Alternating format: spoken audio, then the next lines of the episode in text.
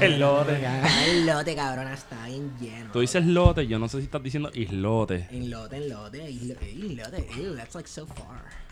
Eso es bien lejos, loco. Sí, como la gente Ay, piensa sí. que de San Juan a Vega Baja son como dos horas y media. Imagínate a Cabo Rojo, ¿Dónde cabrón. tú vives? ¿En Manatí o, o en Arecibo? Cualquier, loco, eso es como 25 minutos, 30 minutos. Bueno, si va, si, va en si va en la línea sultana es una poca. Dos o tres horas. Exacto. Hasta cuatro. papito. Sí, la sultana es. Pero la sultana es lo que dicen, ¿verdad? Como tú prefieres, si el camino sea largo, pero te encuentres con papelones de camino, o si el camino Los sea papelones corto, están incluidos. Debe Los parte pa- del- mira, hacha, eh, sí, eso es depresión full. Yo me he tirado ese viaje depresivo y me he estado mitad del tiempo llorando.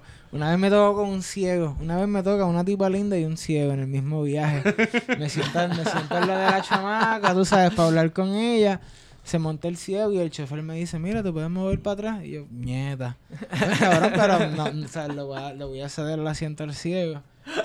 Le cedo el asiento. Claro. Cuando paramos en el, en el nuevo en el buen café, Ajá, el ciego, el ciego, y ahora hago comillas así en el aire. Ajá. El ciego saca un celular y pega el Facebook. Y yo digo, cabrón, esos son los en braille, loco. O sea, tú me, tú me perdonas. Y pues entonces es parcialmente ciego. Eso es como la gente, la gente que va a Disney y, y hace, hacen los que están en sillas de ruedas para que Pa' lo pasen primero en las filas para las machinas. Eso es bien boricua. Súper, súper boricua. Cuidado Eso con las caricaturas. No, y di que estás preñada. Di que estás preñada. Ay, Dios mío, estoy también. preñada, qué sé yo. Del capurri ahí bacaladito. Sí, bueno, este, bueno amigos y amigas que nos escuchan, este, Héctor Iván Rayo cierra para efectos del CRADIC, el SEBIN, el IARES, Hacienda en Puerto Rico, que no sé mucho. Permiso, el IRS no, por favor. Si hay una agencia invencible e ineludible en los Estados Unidos, es el IRS. El IRS es más poderoso que la CIA, cabrón. Yo no sabía eso. El, el IRS, cuando te quiere pillar, te pilla. Te pilla. Te pilla. Sí, te aplica la del Milona. Sí, señor. Bueno, pues a esos efectos, pues ya yo me presenté y ese que escucharon hablando es la voz linda ñata de Manatí, directamente de la costa manatieña. Saludos. Saludos, ¿verdad? Esteban Gómez. Saludos, ¿qué le que hay? Pues aquí, aquí vacilando. Qué bueno. Después de como siete horas de conversación. Sí. Sí. A mi mano izquierda, siempre a la izquierda, el T34 raya 800 de las combinaciones chinas de Cabo Rojo, que hoy está un poquito jodido de salud, pero está siempre presente. Siempre fuerte. Sí, Saludos a todos y a todas. Nunca. Estamos ahí poco a poco. bregándola. Este, Guario, hay que seguir. Hay que seguir. Hay que seguir. wow. yo, yo- yo sé quién Cita está- citable. Yo sé Cita quién está citable. citando. Yo sé quién están citando. No se pongan. Y pues mira, para la realización de esta nota al calce número 66 contamos con, con la presencia de, de un panita que lo- es filósofo, so ya es como medio problemático este, esta cuestión. Y es nada más y nada menos que Reinaldo Padilla en la casota. Reinaldo Padilla. Que la que rey. A- aplausos, Ah, aplausos bueno, tecatos, bueno, diría un pana mío. Autoaplauso porque hay que autogestarse. hay, que, hay que autogestarse, tú acabas de Sí, decir. sí. Porque. ¿Quién me aplaudió aquí? Nadie me aplaudió, yo me Es verdad, aplaudí. Pues mira, Es verdad. tienes mis ya, aplausos. ya tienes aplausos. Tienes mis Ya aplausos. tengo. Imitando a los míos, pero... bueno, gracias, gracias por estar aquí hablando con tan De- ilustres personas. De cosas. Tan ilustres personajes. Sí, personajes nos cae como un poco un mejor. poblano, un cabo rojeño aquí. uh, uh, somos dos, somos mayoría. Pesadez. Bueno, son mayorías porque Wario da por nosotros dos. Exacto. ¿sabes? Ya Wario da por nosotros dos. María el duro. En, en tamaño, en, en, En corazón. en corazón, En corazón. en En babilla. carácter. En moralidad. sí, o sea, Diablo. Wario, Integridad. Integridad. Wario, él, tienes que rescatar los pasos de Betance. Vota- o tienen vota por para Wario. hacerlo, para hacerlo plural para ustedes dos, ¿verdad? Ustedes son los de Cabo Rojo. 2024 Warionex para la alcaldía de Cabo Rojo. Uy. Teoría, ¿tú estás ready para una foto de esas photoshopeadas que te maquillan, sonrientes? ¿Tú nunca has visto un... Con un lema así bien pendejo. Vamos por el más. alcalde que tú quieres. Sí, sí. Tú, alcalde. tu alcalde. tu alcalde. Pero yo creo que tú ganas, porque tú estarías en los sitios humildes tomando cervecitas de a peso, este, comiendo en los chinos. O sea, de- tú dices de que él sería como Georgie Navarro, porque Georgie Navarro. bueno, sería como el alcalde de Cabo. Rojo que se pasa bebiendo en Boquerón. Tú vas y lo Es que yo no sé si Georgie Navarro es una, una forma de comparar a Wario sin que me meta un No, bujonazo. no ¿no? es comparando, pero si es un tipo de pueblo que se va a hacer las barras por ahí jangueando con la gente, pues, como Georgie Navarro. Yo traté de que no lo hicieras dos veces. Lo hiciste dos veces. O sea, yo pensaba que el pri- la primera ocasión fue un accidente. Y yo entiendo.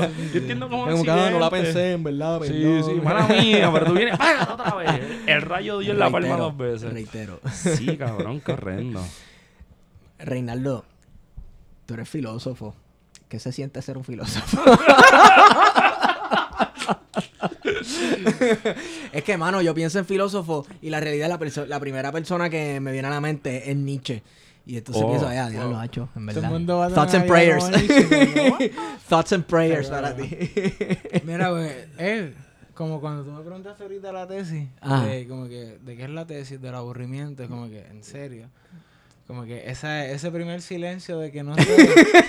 Realmente es hacer- un tema de tesis. Y entonces yo, pero, hacho, yo, o sea, a mí me encanta decir que yo soy filósofo porque es como que, es como, es casi como si yo te hiciera, como si yo te dijera soy filósofo y te guiño el ojo para que tú te rías. pero- como que Te en está tripeando. en serio, exacto. Pero apropiarse de eso porque ¿qué hace un filósofo? Pues nada, yo digo, no, yo no hago nada y no, no sirve lo que hago tampoco, no, no. Ya no lo que pésimo, que pesimista. No, no pesimista, pero pues un... un- Ni lista. no, no. Son cosas que quizás no son prácticas, pero necesarias, ¿viste? Ok. Para nosotros son, son cosas de nosotros. Bueno, eh, la ciencia sin filosofía es, es muerta, ¿no? La, la filosofía Se, la ciencia se supone. Está por ahí, está por ahí. Lo que pasa es que también en Puerto Rico las ciencias naturales se han desvinculado totalmente de lo humano. Bueno, porque este viaje también yo era un poco gringo de los STEM que Sí, han sí, sí. dejado un poco Sí. las humanidades. Lo ha Sí, hecho, sí, eh, sí, sí, sí. lo ha convertido la ciencia en algo técnico totalmente. Sí, como, como lamentablemente Jay Fonseca, que a veces dice que lo importante es la ciencia y la matemática. No importa aquí, tampoco. Señor, Aquí contra- tampoco las cosas se cogen personal, es una cuestión de una, de una idea que yo creo que hay que criticarla hasta cierta medida. Mira, la ciencia, las ciencias naturales tal vez se han desvinculado este, de lo humano, porque en nuestro contexto colonial, que vamos a hablar de eso ahorita, nuestro contexto colonial, ¿verdad? Aquí las ciencias naturales han sido utilizadas para la explotación, la explotación del medio ambiente, y la explotación, ¿verdad? La explotación de los trabajadores y de los trabajadores y, y- y de los recursos. Tú adquieres conocimiento, por ejemplo, geográfico de un lugar y cómo funciona y el ecosistema para que, pues, para encontrar una mina en el centro de la isla y, y intentar explotarle encanto. Definitivo. Eh, sí, Por ejemplo, ¿verdad? Ah, sí, sí, por ejemplo. Haciendo alusión a, la- a las luchas en contra de las compañías de minería que querían volar la isla Encanto en los 70. En los cuales Claridad, ¿verdad? El, el- el periódico Claridad reseñaba eso. Y Pero eso no fue importante. No, no es importante, no, claro no, que sí. Claro que sí. sí. Hasta los otros días estaban ahí hablando hashtag economía minera PR. Ah, un pa- saludito. saludito. para, sí, para reanudar la discusión, ¿verdad? De despertar ese, ese gigante muerto.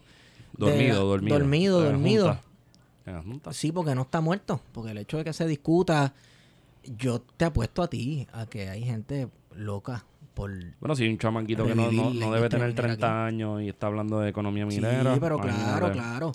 Ese era este. Eh, no vamos a citarlo. Ese mismo. No vamos a citarlo. Pero, pero el apellido, el apellido es de una, de una especie, Romero. Ah, Romero. Sí, sí. Tremenda especie.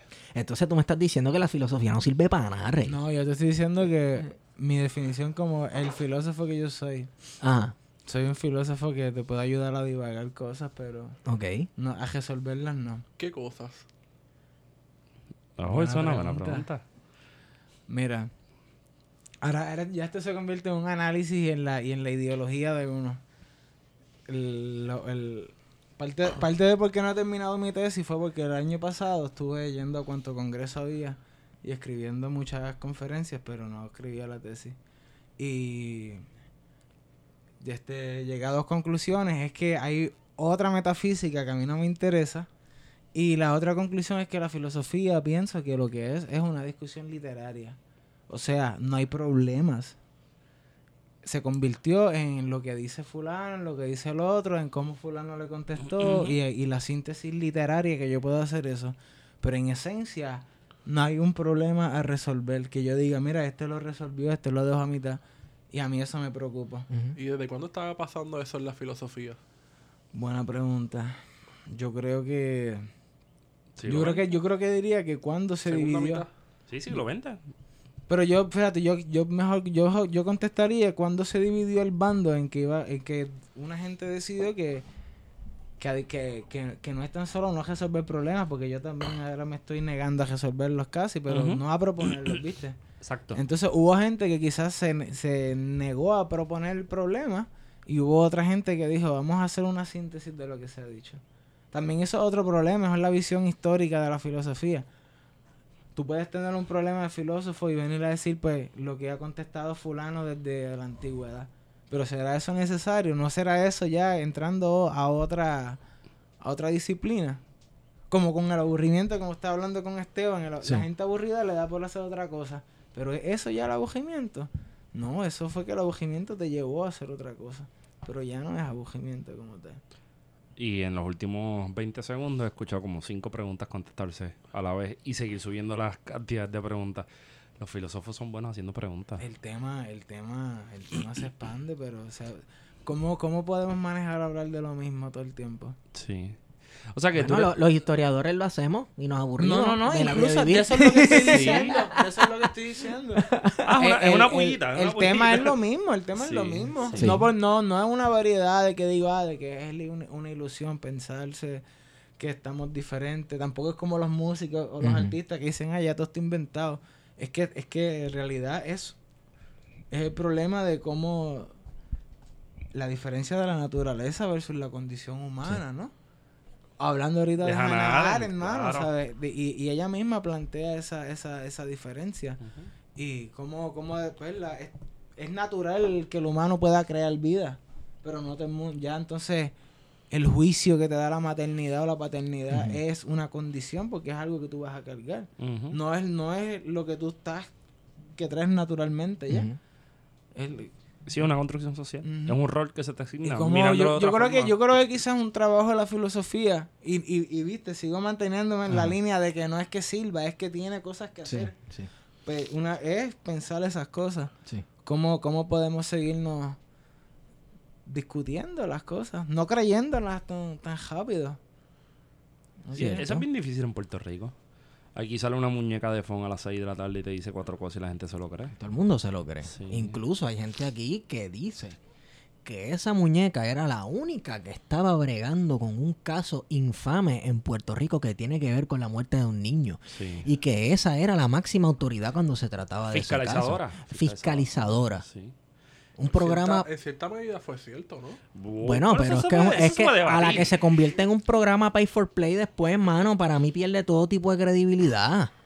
Tú sabes. Vamos a ser honestos, la pregunta, porque las preguntas siempre son importantes. Cuando la muñeca decidía meterle mano a ese caso, Ajá. ¿lo hacía sin ningún tipo de interés?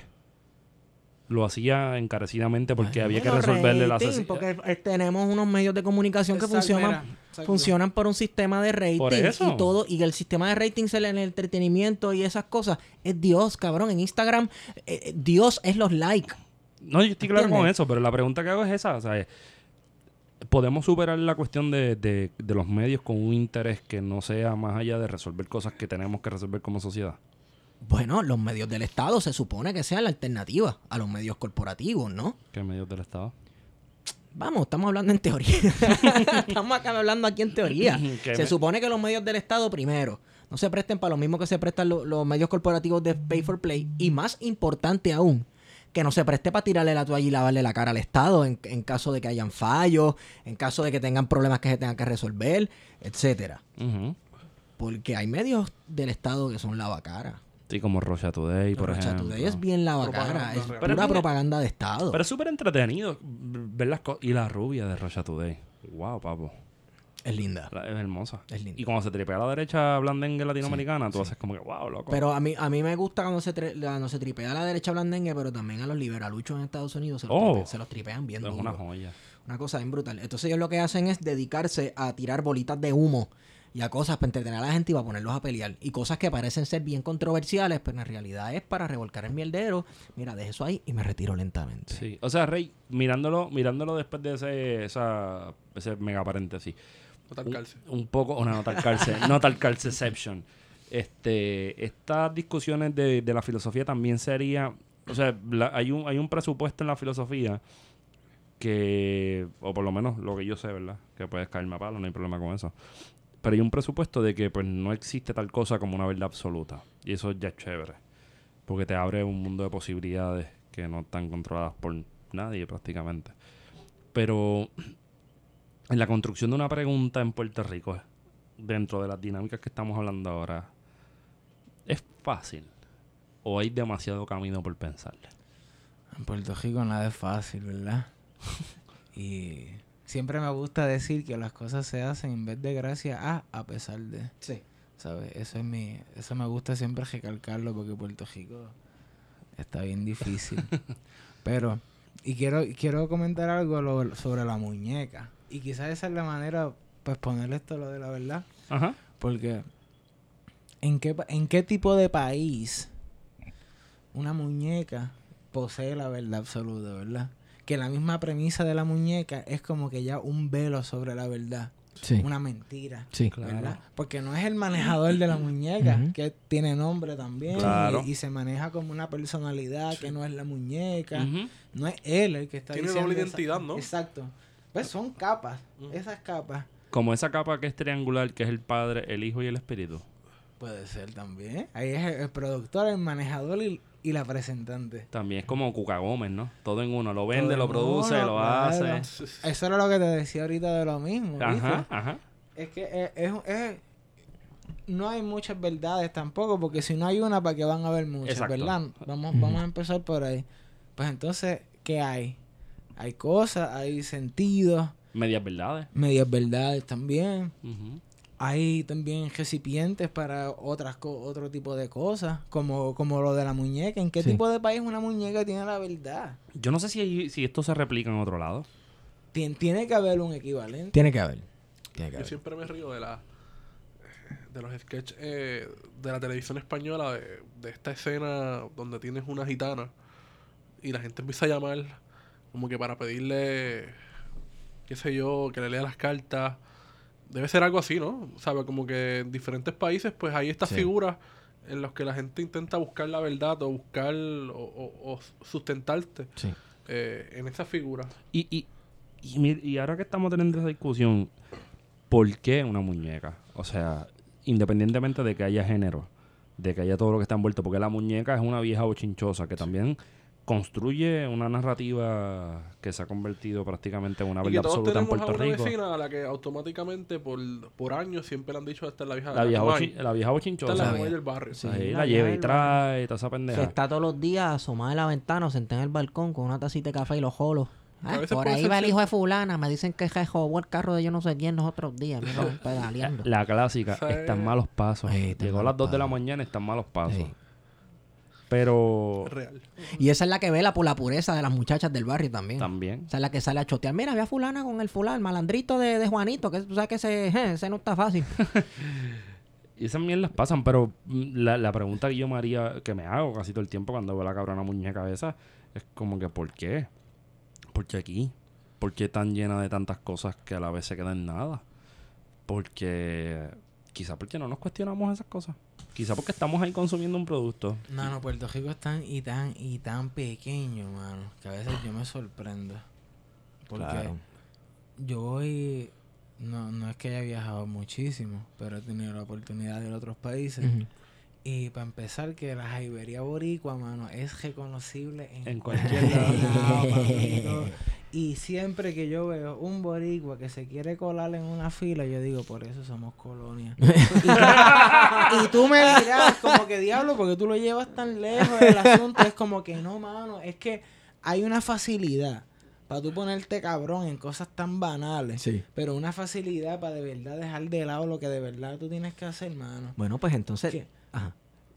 que yo no sé, o sea, yo no me explico cómo, cómo es como si no hubiera agencia, como que no te importa lo que pase, de verdad que tú vas a dejar las cosas, lo de los putos drones esto. Ajá.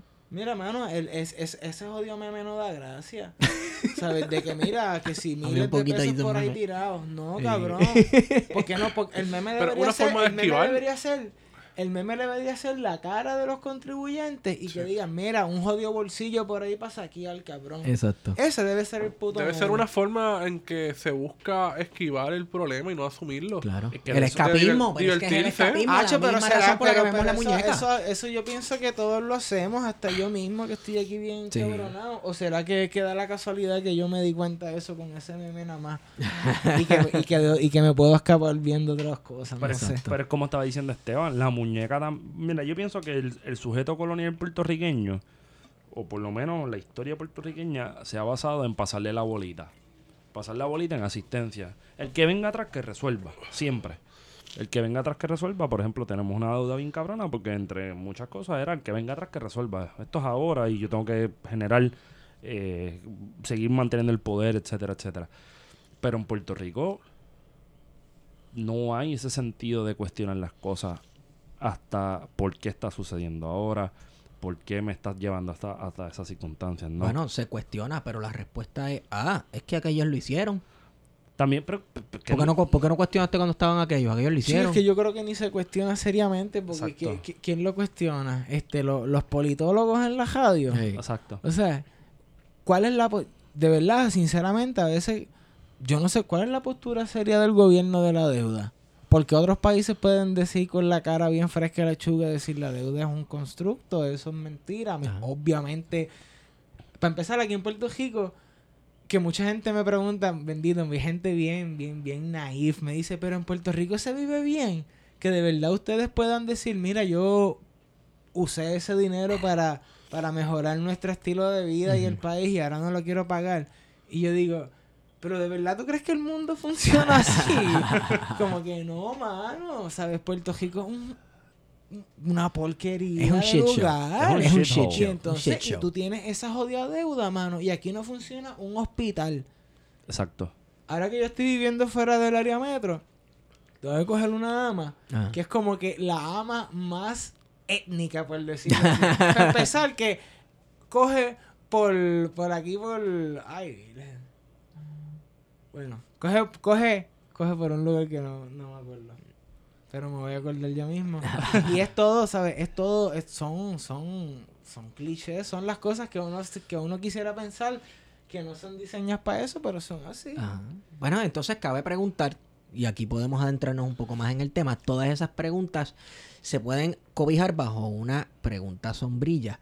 ¿Qué tan profunda calan las raíces de la colonialidad en una sociedad?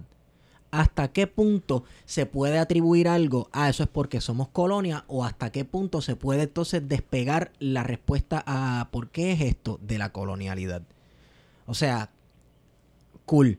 A veces somos unos acomplejados como puertorriqueños hasta que ganamos un juego de bosque y el orgullo patrio que sé qué rayo. ¿Por qué? ¿Por qué ese complejo? Porque es mentalidad de colonizado. Eso es sembrado. ¿no? Eso es sembrado. Pues hasta qué punto, ya hablé de un caso específico, un juego de básquet y el orgullo patrio este barato que se nos mete. Pero hasta qué punto llega a las raíces de la colonialidad.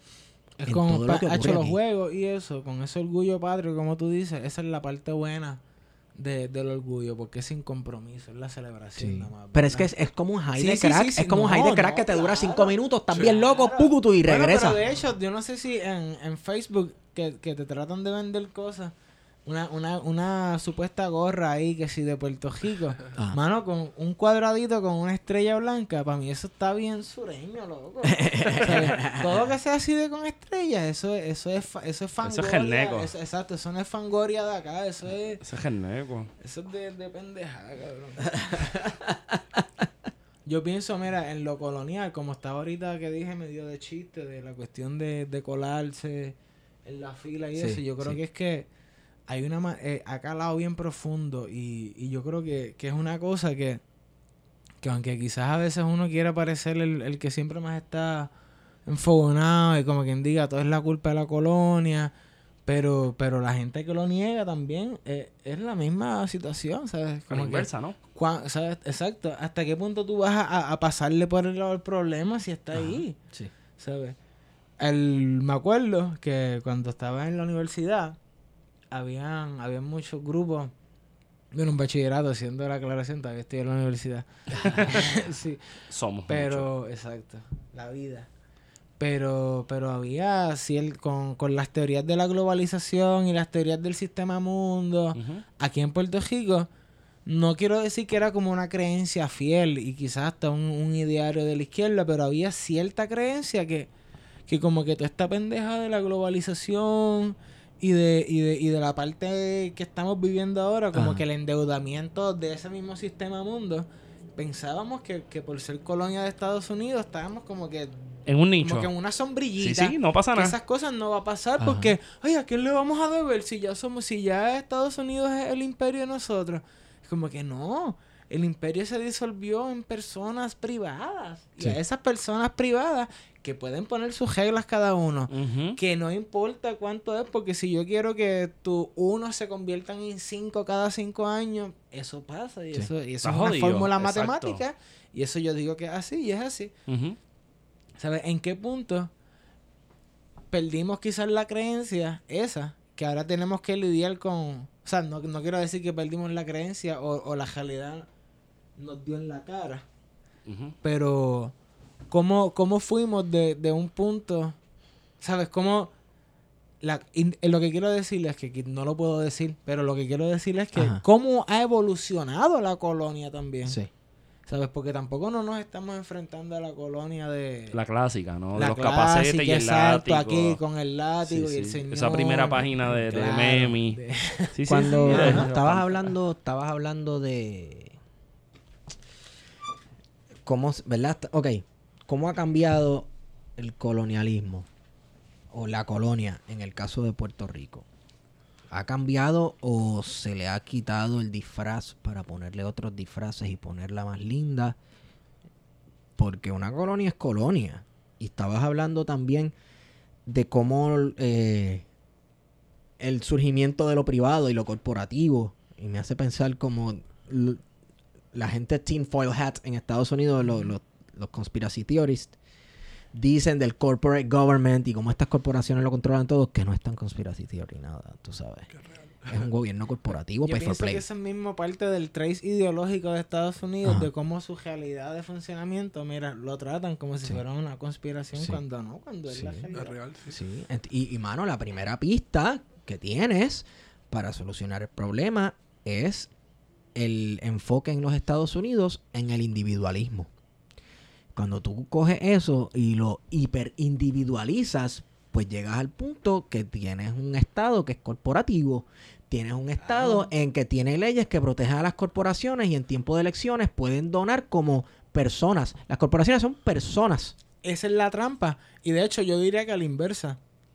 Cada persona es una corporación en potencia. Ah, bueno, Y en claro. ese sistema legal, pues claro, pues lo que hay son muchas corporaciones y están los monopolios, están esas personas que tienen todo ese poder adquisitivo, claro. Te voy a hacer una pregunta que te haría un influencer, hablando de, de cada este persona es una corporación de potencia. Oye, Rinaldo, ¿cuál es tu brand? ¿Cómo bregas tu marca?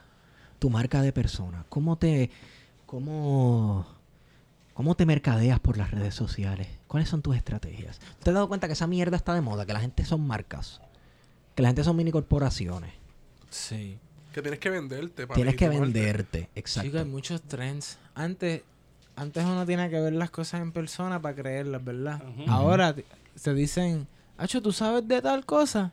Ah, verdad, buscarlo en Google. Exacto. Es todo lo contrario. Si Sí. algo existe de verdad, va- yo lo voy a encontrar en Google. En Google. Si no lo encuentro en Google, me está, Pues, me eso está está como bullshiteando, raro, papi. exacto. Y las experiencias como producto.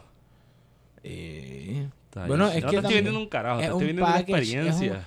Pero hasta qué punto, o sea, también vamos a decir hasta qué punto, porque a mí siempre me, a mí siempre me da miedo pensar que ahorita dije que la cosa estaba difícil, pero siempre me da miedo esa admisión, ¿verdad? Decirle como que diablo tan difícil deberá estar la cosa de verdad.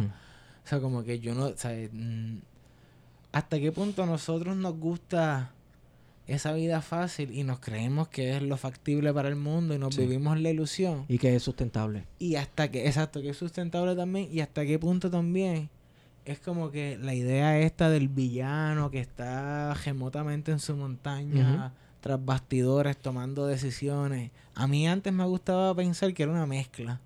Ahora, ahora ya, ahora de verdad temo no saber qué pensar. Porque, porque hay, deci- hay tan malas decisiones que se toman que tú solamente, que tú dices, loco, esto solamente se tomó así como uno ve las películas.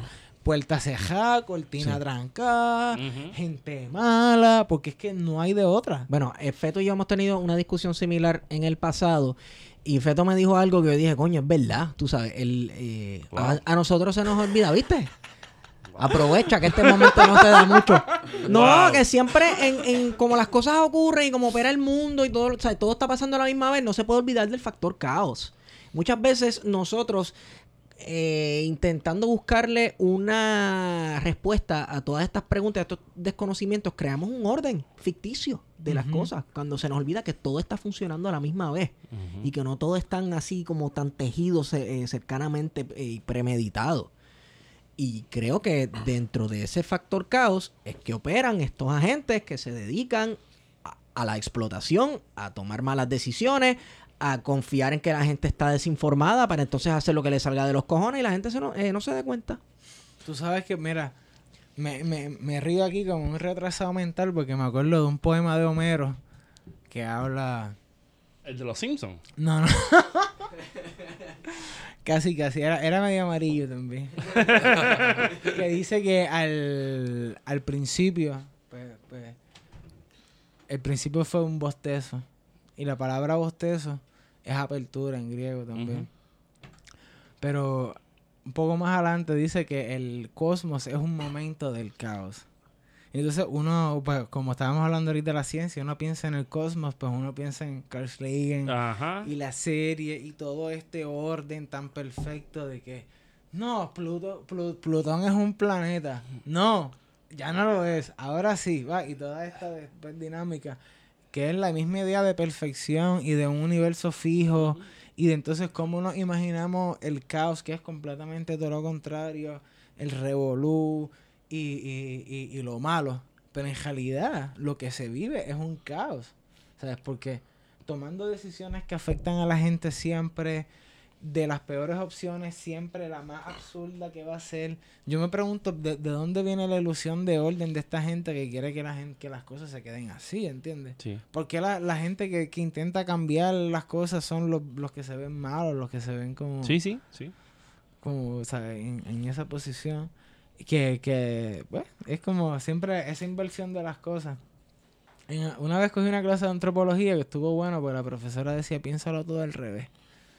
Y yo creo que, que en ese sentido de, de lo que estoy tratando de decir del caos y, y, y, y la calma y la norma, por decirlo de alguna manera, no la calma, pero también influye lo que es la tradición y lo que la gente se deja creer en la tradición.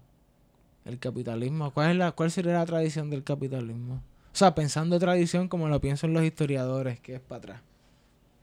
¿Cuál sería la tradición? Y no la historia, o sea, no sé si estoy haciendo una pregunta... No, me cogiste con los pantalones abajo, de momento. O sea, porque, pues sí, claro, ahí Marx traza el origen a la, a la industria ing- inglesa. Ajá.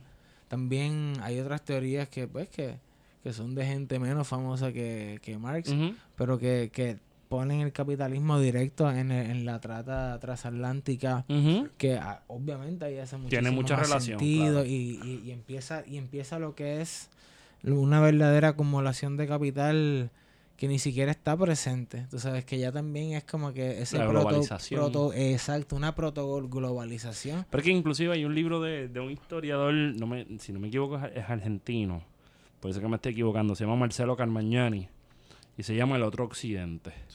Y el Otro Occidente es un planteamiento de que la globalización empezó tan pronto la empresa española pisó América. O sea, eh, Europa, el capital, el desarrollo de las tecnologías, la modernidad como la conocemos no hubiese sido posible si no se hubiese creado ese otro occidente inclusive se va un poco más coqueto y dice, mira, este, lo- estas culturas que nosotros conocemos como nativas de, o sea, los que los, los originales, los pobladores originales, los pueblos originarios, por decir una palabra en Latinoamérica, ni siquiera son 100% puras o limpias. Decir, no racial, sino no estuvieron totalmente desconectadas de estas tradiciones españolas que a su vez o europeas, que a su vez era lo que tú podías hacer dentro de los límites de lo que ellos querían. Pues, por ejemplo, la santería para nosotros está lo más chévere, pero la santería también era un espacio de resistencia donde tú decías, yo estoy ado- adorando a Santa Clara y no hay problema para ti, pero dentro de mí yo estoy creando otro universo bien distinto y bien No lejano. Y cuidado, de las piedras del Padre Nazario. Exacto. Y No, pero eso es un disparate. Es un disparate, la- que las alas hasta Grecia. Con las 10 este, Chico, tribus de Israel. eso- Es una cosa bien loca. Eso está. Pero es que volvemos. Pero hay un, un congreso de esta mierda. Hubo un congreso Hubo un hay, congresos de mindfulness, por favor, que hayan congresos, que hayan congresos de las piedras del Padre Nazario. Mira, yo lo que quiero decirles es que, mano, y volvemos por donde Esteban, yo creo que está tratando de entrar hace rato. ¿En qué tipo de país una muñeca se apropia de la verdad y en qué tipo de país se dan mitos? Y hay que dejar esto claro, no todos los mitos son mentiras, hay mitos que son verdaderos. El mito del padre y el hijo, lo José yo. Eso es un mito verdadero. y, y, ah, ¿sabes? Hay, hay que- La que- llorona de las no. hay que, bueno, hay que, hay que, hay que decir las cosas como son. Pero eso no serán mitos también, tú sabes, como que esa, esa misma dinámica de, Tendríamos que ver esa definición.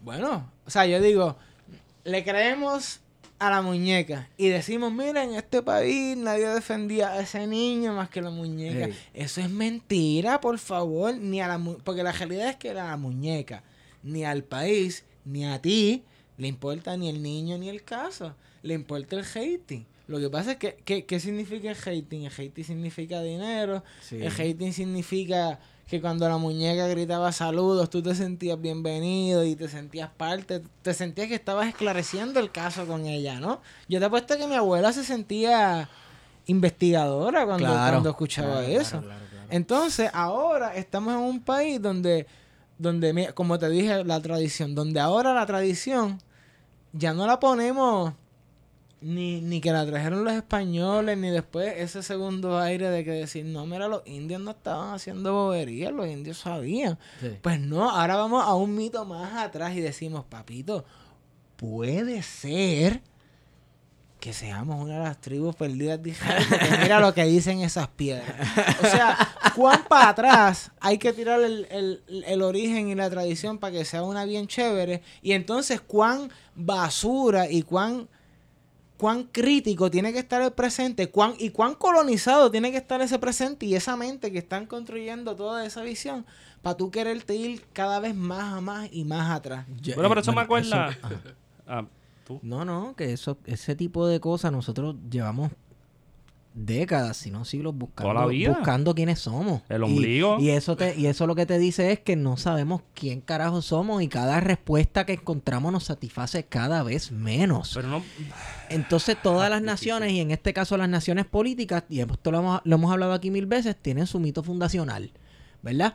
Pues nosotros no somos una nación política, somos una nación identitaria, pero política todo- Culturalmente, o sea, ¿no? culturalmente. Pues entonces, ¿será que yo no sé? Entonces, ¿por qué seguimos buscándonos el ombligo donde no está? Pero eso no es, eso no, eso no es algo que nosotros solamente, los pueblos colonizados, lo tienen. Cuando uno coge la clase de historiografía, de historiografía y crítica, este, uno, uno se, en algún momento se sienta de frente con Otto von Bismarck. Y Otto von Bismarck jaló el surgimiento del Estado alemán Claro, hasta, cuando yo hasta cogí, cuando yo cogí Ataulfo. de Occidente también, Otto von Bismarck me enfiebró. Hasta, hasta. Ataulfo. ¿Tú sabes lo que es llevarlo hasta allá atrás? Yo Eh. casi, yo mira, yo casi me cambiaba de sociología para historia después de esa clase con Licedo Casio en el room. Qué bueno, que- con Casi. ella. qué bueno, qué Esa- bueno que no lo esa- hiciste. Tú esa eras arrepentido. Yo Estudié en se historia. Sí, hace poquito lo vi. Filosofía. Hace poquito lo vi. Mira, pero yo está bien todas las naciones eso, pero Pero que- mágicamente pero- nosotros ni somos una nación de todas esas naciones Claro. que han podido escribir eso en su constitución. Eso es- nosotros no, no hemos podido ni escribir ni nuestro mito en la constitución. Pues- Sin embargo, yo lo que me o sea, yo, yo no quiero hablar de, de esa cuestión, ¿sabes? Lo que quiero decirle, hermano, co- com- cómo tú, ¿sabes? Pues, biológicamente tenemos los ojos frente en la cara. Ajá. O sea, es que decidimos para dónde mirar. Pues políticamente hablando, decidimos para dónde mirar también. Al culo.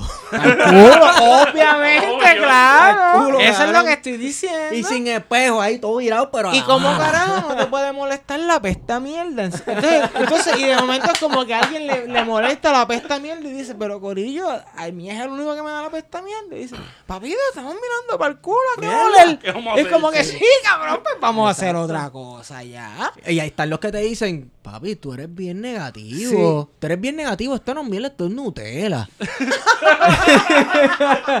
Debes de mirar las cosas de otra forma. Sí. Esos son como los viejitos que dicen que creen en el magnetismo eh, hermenéutico, holístico y qué sé yo qué más. Y después te dicen que no seríamos nadie. Que si Estados Unidos no, si las, si las franjas y las estrellas no dominaran Puerto Rico, estaríamos en taparrabo. Este tipo no sabe que desde hace mucho tiempo en Puerto Rico no se usaban taparrabos, ¿viste? Ajá. Ya lo dice alguien que sabe dar terapia con imanes. No, no te menosprecio, pero pues. si puedes creer en eso, también puedes creer en un unicornio llamado estadidad. Reinaldo. Pertenece- yo no sé si esto corta o no, pero yo creo que esto puede ayudar un poco a, a- a abonar al tema. Eh, perteneces a una organización que se llama Universidad Sin Fronteras. ¿Qué es eso? Las universi- no sabía que las universidades tenían fronteras. Estamos en un mundo que, que hay fronteras cada vez más. Y tratando de romper con esa idea, Ajá. le pusimos a la, a la organización, le pusimos Universidad Sin Fronteras. Primero se llama universidad porque es una organización que trabajamos con la educación. Se llama Sin Fronteras porque fuimos fundados internacionalmente. Gente de Estados Unidos, México, el, el área de, Estado, de México invadida, que le dicen Texas, y, y a Puerto Rico, exacto.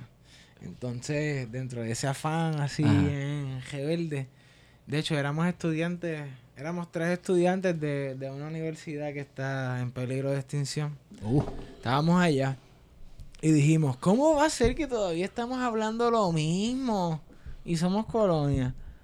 ¿Cómo va a haber gente, o sea, tan buenos análisis y todavía somos colonia? Ujú. ¿Será que el análisis no es tan bueno como creemos? O- o, cuál es la importancia del análisis, verdad? Y así empezamos a, a- a- sacar esas discusiones de la universidad y llevarlas para mi apartamento. ajá.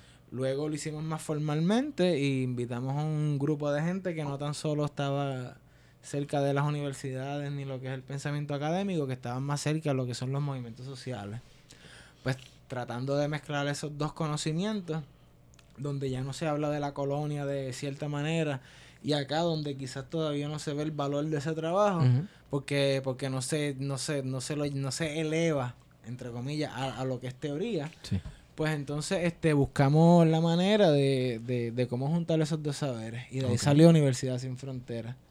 Eh, lo cool de Universidad Sin Fronteras es que cuando, pues, al ser una, al ser una, una institución educativa, lo que hacemos cursos y seminarios eh, horizontales, no hay profesores ni nada, ¿sabes? Si hay algún tipo de orden, un Sí. organigrama, un facilitador de temas. Seguimos algo que se llama el round robin o el robin redondo, que es que todo el mundo tiene su oportunidad para hablar en orden. Por ejemplo, siempre para la izquierda, nunca te vas a ir mal para la izquierda. Ta, ta, ta, ta, todo el mundo Ajá. habla, ¿qué pasa? Así lo que nos garantiza un poco es tratar de evitar esta dinámica de que yo digo algo y, y fulano levanta la mano y dice yo estoy de acuerdo con el compañero, porque a fin de cuentas parece una asamblea Sí. o después se convierte en lo que, ah, pero yo difiero de ti y se convierte en un ping pong Sí, y eso sí. no crea conocimiento. Se convierte en las últimas asambleas del Centro de Estudios. Avanzados de Puerto Rico y del Caribe, que han sido una mierda. Yo estoy llorando. lágrimas de- Estudia lo que te apasiona. ¿Qué pasa? Pues entonces, bus- tratando de buscar esa dinámica así más redonda, pues, y tratamos de, de que sea, se expone un tema a unos 20 minutos, se busca una relación con el tema de los participantes, que suele ser cualquier persona, y, y, se- y se hacen dinámicas que sean ya más para organizar. Eh, lo que estuvo cool es que como, como trabajamos con movimientos sociales, no, no nos fundábamos por nuestra cuenta. Trabajamos con alguna organización que al ya tener un tema, eso daba la dinámica de las clases. Por ejemplo. Exacto. Aquí en San Juan empezamos con una organización que era de arte. Sí. Pues las clases íbamos por esa línea. En Atlanta trabajamos con una organización que era sobre el genocidio negro. Las clases iban más por esa línea. En San Antonio las clases eran más sobre la migración y los derechos de, de- de los chicanos y la cultura chicana, pues así se, se dio esa dinámica. Ya después con el tiempo se empezaron a formar comités que tenían que ver con esas organizaciones, pero también era la comunidad en general. Y de esos mismos comités salen los, los facilitadores, la facultad y eso. Estamos hablando de esto en... Esto está pasando en Puerto Rico. Eso está pasando en San Juan mayormente, pero Ajá. hemos dado clases en Mayagüez también, en Arecibo. Y, Y la dinámica se está repitiendo en, en otros La países. dinámica se repite en Estados Unidos En México. mayormente, en el sur y en México.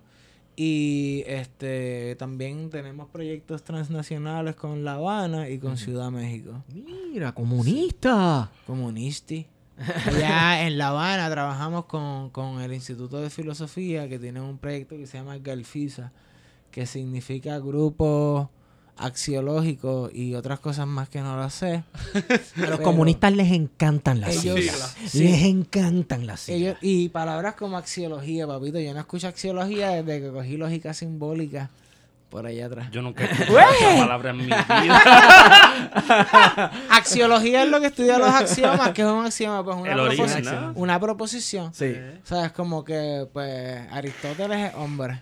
Eso, wow. Anda. Sí. Y usa, Aristóteles es hombre, usa Old Spice. y como Aristóteles es hombre, usa el Spice, pues hace tal y cual cosa. Y se mueren. Y Una se cadena. El Exacto. hombre y Old Spice muere. Mira, la, el brazo, no brazo político, pero como que el brazo internacional de, de Galfisa es una, un- una actividad que se llama Talleres de Paradigmas Emancipatorios. Y ya van por la versión como número 17, 15 quizás. Y se hace cada dos años, o sea que eso ya son 30 años. Sí. Y este, ¿sabes? Tienen una, una buena solidez allí. Y Universidad Sin Frontera participa. Universidad Sin Frontera ha participado tres años consecutivos y de esos tres años pues se produjo el, un intercambio de, de, de saberes donde uno o dos miembros de, de los diferentes lugares de Universidad Sin Fronteras viajaron allá. Cool. Y entonces, este, aparte de eso, el, la, pues la dinámica es lo que le llaman educación popular o educación política. Nosotros tratamos de llamarle educación emancipadora para pues, pa tratar de, de, de hacer un poco más fuerte la, la, la Sí, noción. y para que la eh, gente entienda que es lo que ustedes están haciendo. Y es bien, siempre, ¿sabes? Siempre pues se juega con, con esta noción de universidad. Antes usábamos el nombre de campus, usábamos el nombre de semestre, tú sabes, son cosas que hemos ido Sí. perdiendo poco a poco, pero siempre era tratar de, de, de, pues no de destruir, porque yo creo que ya de por sí se ha destruido sola, sino de demostrar la bancajota que está lo que es la institución de la escuela, ¿no? Y, y siempre haciendo hincapié sobre que la escuela no es educación y esas pendejas, pero eso nos trae al problema, que es como que en Puerto Rico que están cejando tantas escuelas a lo loco, que tú vas a hacer? Porque tú sabes que lo que están enseñando es basofia en esa Sí. escuela, pero tú tampoco quieres que la cieje, porque la educación pública es como que el pilar de los países, Sí, ¿entiendes? Tú es- no construyes es- sobre nada, tú construyes sobre gente educada, punto y se acabó. Ok, está cool. Pero ¿qué tú vas a hacer? Entonces, ¿en qué posición te pone, verdad? O, o qué responsabilidad te, te arroja, ¿sabes? Como que, ¡fua! Eh, la pregunta que uno se hace, que nos hemos hecho aquí antes, eh, ¿queremos salvar el sistema de educación? Este sistema de educación No que sé. tenemos es el que queremos salvar, tú sabes. Eh, Hem- hemos Pero las mencionado... circunstancias te obligan a defender este Sí, sistema. este sistema. O sea, mira, cuán jodidas están las circunstancias que estamos defendiendo este sistema de educación que a la misma vez criticamos hasta más no poder. Pero lo importante es que estamos conscientes, ¿no? Sí. Porque una cosa es, ¿verdad? O es, yo creo que todo se está polarizando. O, está- Salud. Salud, bebé. o estamos con ellos o estamos en contra de nuestra propia gente. Que esa es la pregunta principal. No es si defendemos el sistema de educación por más mierda que sea. Estamos defendiendo a los maestros y maestros de este país que los tienen jodidos. Ajá. Estamos defendiendo que esa niñez tenga un mínimo de educación que aunque no cumpla con nuestros requisitos, por lo menos tenga ahí, ¿verdad? Que, que veamos el camino el camino de la educación como algo que tenemos que transformar, pero transformarlo dentro de las premisas y las lógicas que nosotros como pueblo entendemos, no que vengan desde arriba. Ajá. Así que quizás es una cuestión de, de- de resistencia, pero también es un proceso que, que a nosotros se nos hace bien difícil. A nosotros se nos hace bien, bien fácil, bueno, los que tenemos conciencia, posicionarnos en algunos que otros temas que sean difíciles. Como que o estamos con el que dio la pela o estamos con la persona que recibió la pela, por decir algo. Chico, pero es que Este- para empezar, por lo menos, vamos por ahí, sí. Porque sí hay que ponerse en una posición. Hay que, hay que tomar posición. Sí, sí, que a nosotros se nos hace bien difícil eso. O sea, quizá como sujetos coloniales o quizá porque pues, a un tipo se le ocurrió decir que en esta casa cabe todo el mundo. Y entonces, pues, en esa casa donde cabe todo el mundo, pues tú estás ahí callado en una esquina porque aquí cabe todo el mundo, pero la realidad es que esa casa está llena de un montón de cuartos y a ti te asignaron la covacha al lado de esa fue donde apesta mierda, como el culo ahorita cuando la gente se mira el culo. Y, y yo creo que si bien estamos en ese en esa en esa coyuntura, en esa en ese cruce, de ahí se puede pensar lo otro Puerto Rico también, ¿no? De ahí se puede hablar de, de colonialidad, que es algo que yo creo que todavía estamos ahí guindando en, el tintero. Pero pero sí, coincido contigo. O sea, también una cosa que, que, que hay otros países que tienen eso bastante cuadrado o mangado, es que la educación no necesariamente se limita a un salón de clase y alguien desde una estructura de- del poder diciéndote que tienes que aprender, ¿no? Sino que también eso se puede dar dentro de unas dinámicas que las posibilidades son prácticamente infinitas. Y en ese sentido, aquí un montón de colectivos, Universidad Sin Fronteras y un montón más de que están atreviéndose a mirar las cosas desde otra perspectiva. Así que por un lado, bueno, hay unas rupturas que son necesarias, aunque podría alguna gente verlas como tardías. No, pero a nosotros nos toca el momento que nos toca, para el carajo. O sea, tampoco es que vamos a seguir emulando a los franceses cuando los franceses pasaron por lo que les tocó. Sí, sí, a veces uno, a veces dentro de la misma circunstancia, dentro de lo mismo difícil y dentro de, de lo fácil o apresurado que pudiera parecer tomar una decisión, a veces hay que lidiar con lo que se tiene y punto, ¿entiendes? Y, y yo creo que aquí en Puerto Rico apenas tú poder dejarle saber que, que hay espacios que no son académicos, pero que se pueden hablar las cosas bastante similares son espacios atractivos. Igualmente, donde tú sabes que, que hay espacios donde se pueden crear, también son, son espacios atractivos. A mí a veces me enfogona actitudes de, de, de compañeros y compañeras, pues, por, por- por usar la palabra apropiada, ¿no? que, tú sabes, siempre son locos criticando en ese sentido, que si aquí, ah, claro, aquí te- es bien fácil decir que el puertorriqueño es bruto y que el puertorriqueño medio, claro, lo que, lo que está por ahí en chanclas y duty. Sí. Pero loco, eso, eso, eso, sí, sí. Déjame decirte que si yo tengo que recordarte que el colonialismo se trata de eso, tú estás bien mal. Yo, Sí. no, yo no sé que estoy mal, que tengo que recordarte es eso, ¿entiendes? Porque de eso se trata. Sí. ¿Sabes? La, la, la, la, la, la, la- las cosas caen por su propio peso. Yo no, yo no soy, yo no soy de los que, de los que yo creo que la CIA estaba 24 horas colonizándonos. yo soy de los que creo Yo que la, la, la CIA hizo las cosas tan y tan bien desde Ajá. el principio que la gente se aprendió el guion y ya Corre solo. Está en papito. piloto Ya esto corre solo, exacto. Y esto está en Eso- piloto- Ese- eso- Esa es la cosa más cabrona. Eso, eso es lo que pasó Sí. aquí y esto me lo Eso decía mi está en viejo. piloto automático, Es- papito. así mismo me decía mi viejo. Yo decía, ah, que si el FBI, que sé yo qué, el FBI. No, no, no, no. Tacho, si no. la misma policía de Puerto Rico ya se ha encargado. Por eso, es- por eso es que hay, tú ves que hay represión del FBI y represión de la policía. Y de momento es la policía. Loco, sí, la eh, policía. Mira, para aquí. empezar, geográficamente hablando, Puerto Rico es un cabrón mol. ¿Sabes? No- nosotros, no estamos hab- nosotros no estamos hablando de, de, de, de cualquier pendejo, estamos hablando de los Estados Unidos, loco, un Ajá. jodido país Tiene que desarrolla tecnología para esta mierda, Sí. ¿entiendes? Ellos se especializan en esta Sí. mierda. Esto no es un byproduct de ellos. Ellos se especializan en esta jodienda, cabrón. En desestabilizar sistemas y países completos.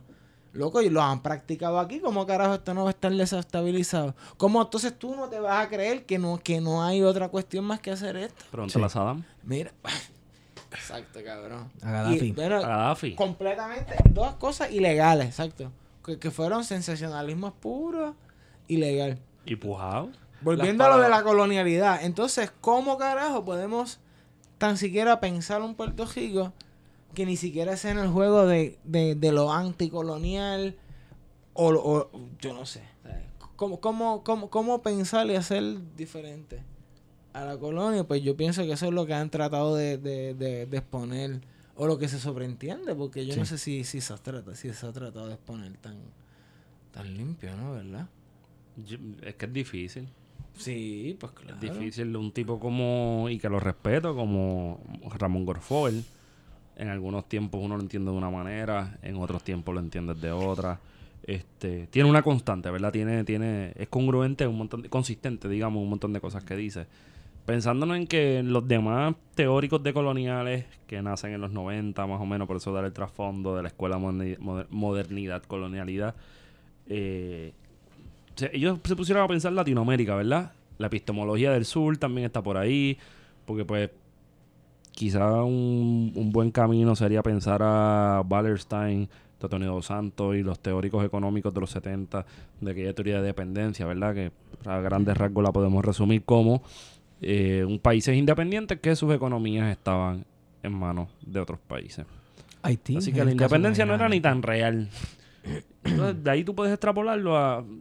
Son países independientes, pero también tienen grandes amarres con el colonialismo clásico de finales del siglo XIX, que inclusive lo podemos llevar hasta las constituciones de Latinoamérica, que muchos de esos países tenían conti- con- constituciones que responden a la sustitución de élites burguesas de finales de, de principios del siglo XIX a partir de las guerras de, de independencia en Hispanoamérica y que se apicharon y se quedaron por ahí corriendo y el día de hoy no respondían ni a los indígenas, ni a sus recursos naturales y a un montón de cosas más. Pero pensándolo en los trabajos de, de- de Nelson Maldonado Torres y de Ramón Grosfogel, que para mí son los más cercanos que están acá, porque por naturaleza de su identidad como puertorriqueños, pues piensan a Puerto Rico. Como quieras, un trabajo que es bien grande, es monumental para dos personas, mano. Y hay un montón de gente metiéndole, porque hay que reconocerlo, pero gente que, que le ha metido tiempo y que le ha metido los libros y que le ha metido conferencias, no es tan fácil, mano. Porque también nosotros, yo, yo siempre he pensado que la colonialidad del puertorriqueño y hasta la individual, ¿verdad? La colonialidad también es individual. Eso es como, como si toda la vida tú estuvieses mirando a un sitio y para ti es normal ver borroso hasta que te ponen unos espejuelos. Te pusieron los espejuelos y la cosa cambió bien cabrona. They live. Cállate, cabrón.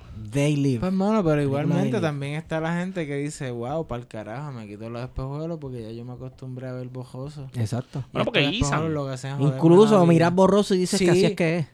Exacto. Que así no, es que Mira, esto es así. pero Que. Dios lo bueno, quiera qué así bueno también. que tú diste ese trasfondo porque a mí, a mí lo que, lo que siempre me trato de pensar, ¿sabes? Y quizás es más como, como pedagogo y quizás como uno tratando de pensar esto al, al, pues como pensamiento filosófico.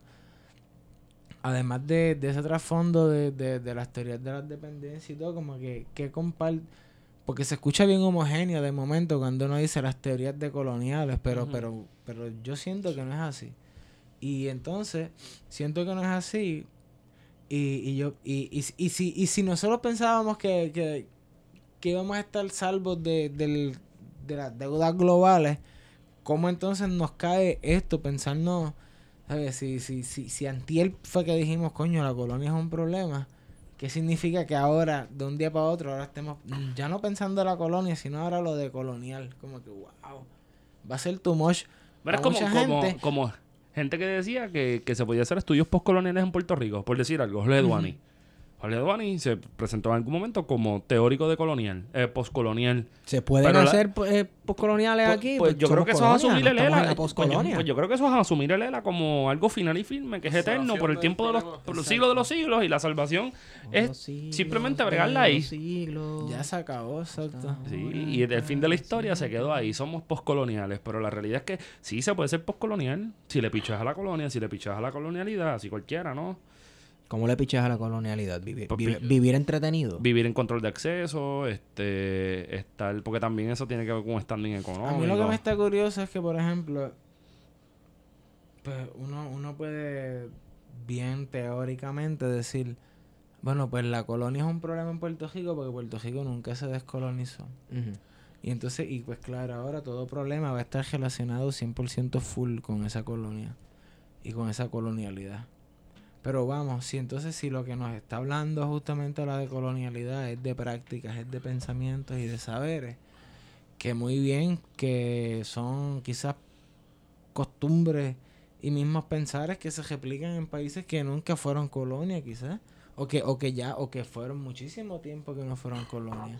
Entonces, yo me pregunto, ¿hasta qué, sabes, cómo, cómo, por ese mismo, porque an- antes de que se hablara abiertamente, o lo que yo entiendo como abiertamente, porque vamos, tampoco no fue que fue un tabú en algún momento, pero, pero antes no se hablaba del pensamiento decolonial. Antes lo que se hablaba como mucho era de pensamiento de colonialismo internalizado, y te hablaban de Fanon y Memi. Y si tenías suerte, si no te hablaban de toda esa mierda como si fueran estudios culturales. Y tú Ujú. dices, what the fuck, o sea, ¿qué carajo tiene que ver esto? Si esto, no, esto no se trata así en ningún país, más que aquí. Pues que, pues entonces tú, tú sabes que eso se trata así aquí, pues porque somos una colonia. Sí. Entonces, esa idea, había gente que, me- que de momento decía, ah, no, lo que pasa es que mataba el debate de Neo, Post y, y, y, an- y, que- y Colonia. Le decían, no, pues Cuba es la postcolonia, Santo Domingo es la neocolonia y Puerto Rico es la colonia clásica. Y dice, wow, pero mira, ese, e- eso, e- eso está un, un libro de la ONU o algo así, porque eso Sí. suena a pura ONU. Sí. Que tú dices, no, entonces, ¿sabes? Eso va más allá. Era ahorita lo de lo poshumano, lo transhumano. exacto. ¿Sabes qué es eso? ¿Sabes? Entonces, también, en por favor, ¿sabes? Si, ¿qué son los periodos históricos también? ¿Sabes? Porque donde yo tengo entendido, o, o lo que me gusta pensar, fue que, ¿sabes? El descubrimiento de América, tal cosa, tal ficción histórica fue en la Edad Media. Pero de momento aquí también hay pensares así. No, pues esas son cosas de los europeos. Hubo una edad media en América. Ajá, eh, claro, podemos hablar, tan siquiera podemos hablar en esos términos. Sí. ¿Habrá habido modernidad de verla en América? En Puerto- Yo sé que en Puerto Rico no. Yo no, no, yo no creo que sea así tampoco. Entonces, y si ya sabemos que esto también es un, tan siquiera un aspecto de la, de la decolonialidad, que tiene que ver más con, con las teologías y las filosofías de la liberación, que, que es otro corillo, el corillo Dulce la parte, pero Tremendo tipo. ¿viste? esta noción de, de decir, ¿sabes cuán necesaria es una filosofía latinoamericana si ya de por sí sabemos que una italiana o una alemana es una vejación? Hay que decirlo. O, o- o sea, y, y yo creo que eso ya es un problema superado en muchos lugares. ¿sabes? Porque, ¿sabes? Las filosofías nacionales y esas cosas así. Pero todavía hay gente que añora y como que reclama esas cosas de decir el pensamiento español o algo así que tú dices, wow, pero... Pero yo pensaba que se trataba de todo lo contrario, Pero ¿no? es que igual que los tópicos que Hay matices, hay matices, hay tópicos, sí, pero... con los que Natalia Yeresco dice de los puertorriqueños son gente vaga, Sí. que no le gusta trabajar, que le gusta estar durmiendo, que son perezosos, que el... Y nos vamos más atrás, siglo XVII, XVIII, que si el clima, y que hay todos unos factores que han creado lo que es ser puertorriqueño, o lo que se pensaba de los que vivían en la isla de San Juan, y posteriormente es Puerto Rico. ¿Cuán, cuán importante es el tamaño? Pues, eh, eso no importa, eso no que importa. Antes que tienes que ¿De qué estamos hablando? ¿De qué, de qué estamos De hablando? los territorios nacionales. Ah, ok. De momento me perdí, me perdí, me perdí. Estamos hablando de territorios nacionales. Pero cuán importante, eh, no es el tamaño, cuán importante es un territorio nacional ahora mismo, realmente. Eso- ¿Qué es? Sí, porque eso, esos son discursos del siglo XVIII. O sea, Lo que pasa es que hay, hay unos nosotros no podemos superar unas etapas si no llegamos a ellas. Bueno, es que... Bueno, nosotros pero- el agua pero- nos dice pero- que somos una Pero nación es ya que no, pero ahora ¿no? mismo eso es lo que yo me estoy preguntando desde el punto de vista de colonial. O sea, y ahora, ahora, ahora, o sea, ahora no vengo yo a ser el más aquí a decir, papito, no tenemos que, ¿sabes? Cualquier cosa, cualquier cosa que venga es descolonización. No, yo no estoy diciendo eso.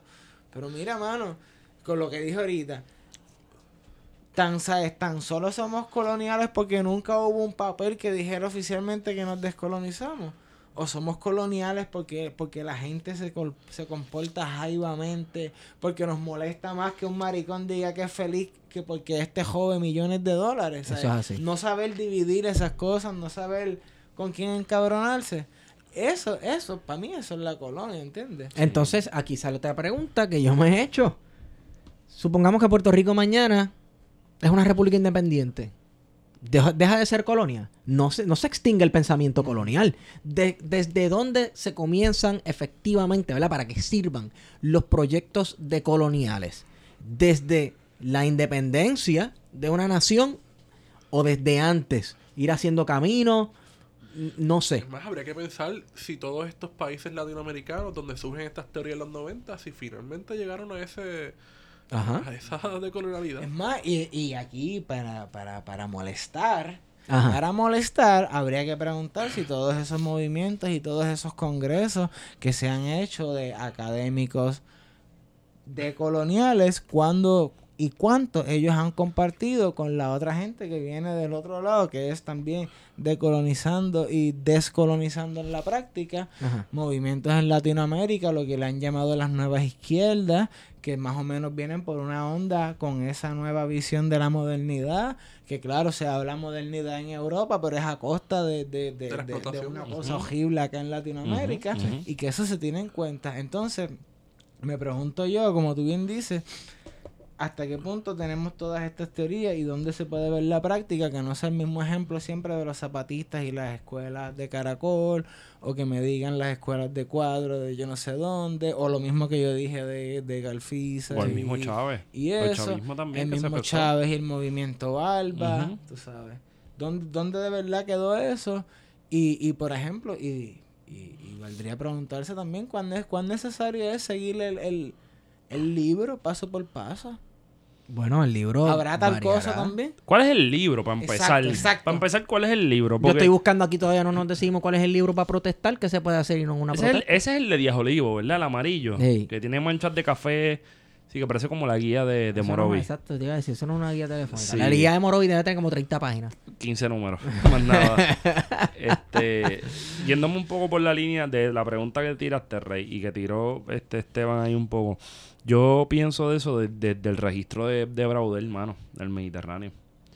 Tú sabes, tú puedes... Mañana, mañana pueden firmar un- una constitución nueva que reconozca que Puerto Rico es un reino, cabrón, por decir algo, que esto es una monarquía y que pues los Rosselló y toda esa gente van a estar... Eso fue con- casi lo que pasó con la carta aquella, que también hace un cuento. La carta autonómica. ¿Qué fue, fue, fue eso mismo? Bueno, Sí, con bueno, su... Con su provincia y, con su- y con su... pero, pero se mantuvieron las formas de pensar.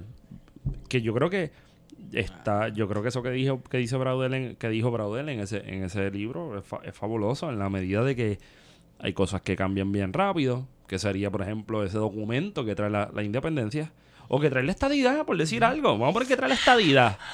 Vamos a poner, vamos a poner que trae la estadidad. Si, si mañana llegara la estadidad, por decir algo, las mentalidades puertorriqueñas que están ancladas a un pasado colonial español, a unas dinámicas caribeñas y a una realidad muy distinta al pueblo estadounidense, van a durar. Porque las mentalidades son lo más difícil en cambiar, hermano. Bueno, exacto. O sea, hasta, hasta el otro día estaban los casinos. Y eso es una mierda española. Sí. Y, y, y hasta, lo, o sea, hasta el otro día hacían los quinceañeros y los paris de... Bueno, yo me acuerdo, eso ya va un par de años, pero los paris de underground eran en Claro. los casinos, papi. El Que el 95, casino era el 96. co- como un country club. pues no Sí, era el estaba en casino. el pueblo, era No, un local sí, de hacer sí, actividades. Ah, que ahora los han sustituido los centros comunales. Exacto. Por eso, porque el casino, para esa gente joven que nos oye sin ningún tipo de. Mala mía, no estamos vacilando, ¿no? Pero en Vega Baja había uno. Entonces, No tiene era- nada que ver con las máquinas. exacto. Es Exacto. el Exacto. antiguo casino que era donde tú el paseabas casino a de la- sociedad. Exacto. Entonces tú paseabas. Ahí era donde típicamente la sociedad, en algunos casos, paseaban a las nenas para decirle algo así como que ahora sí pueden porque es mayor de edad y está en sociedad. Una cosa bastante burda de nosotros como país. Enséñame tus propiedades y... Exacto. Vamos, vamos a negociar. Ahí se daban unas, nego- exacto, unas es. negociaciones y eso duró hasta los otros días. Qué sé yo. Por, Eso por- pasa ahora por en pensar algo, las peleas de gallo. ¿Qué es más de colonial que las peleas de gallo? Loco, pero no, y- pero, pero qué más colonial que ir a demandar al gobierno a su propio tribunal allá para quedarnos con las putas peleas. Me cago en los galleros. ¿Viste? ¿Tú, tú, tú no jancas tanto de billete cash. Mira que se vaya para el carajo Federico y juégala tú. Clandestino. No, te atreves. Es más, destila, de- destila perico. iba a decir. eh, Ya lo nos fuimos al alcohol ahí, se me subió la presión de vertidas en este programa. destila Pitorro, pitorro y juega gallo, cabrón. Olvídate. Eso, reta- eso es retarle la ley del imperio. Exacto. Pero sí, sí, por ahí va la cosa, tú sabes. Mira, yo pienso que el ahorita dijiste Duani y Duani tiene un libro bastante un artículo, yo creo que es el de Nation on the Move. Y, Sí, ese, sí. y ese artículo tiene unas verdades en cuanto al mismo vaivén de personas que tú sabes que todavía uno sigue mirando con esta nostalgia, que él mismo lo hace también, la migración de los 50 y todo eso, pero mano, ¿sabes? Ahora mismo sea, yo no quiero minimizar los traumas, yo no quiero nada, o sea, yo no quiero tocar nada de esas fibras. Pero la realidad es que si tú te crees que es algún problema ir para Estados Unidos, no lo es. Versus o gente que dice, hay mira, es más cerca ir a Bogotá que ir a, que ir a California, loco. Claro. Y hay gente que no lo sabe. Hay gente Bogotá, Venezuela, que es el que- o sea, enemigo mortal. Más cerca, exacto. Es como que hora y cerca. 45 minutos. Mira, chico. Que es Santo Domingo, loco. Santo Domingo, tú no puedes vivir en Santo Domingo. Santo Domingo tiene dos funciones.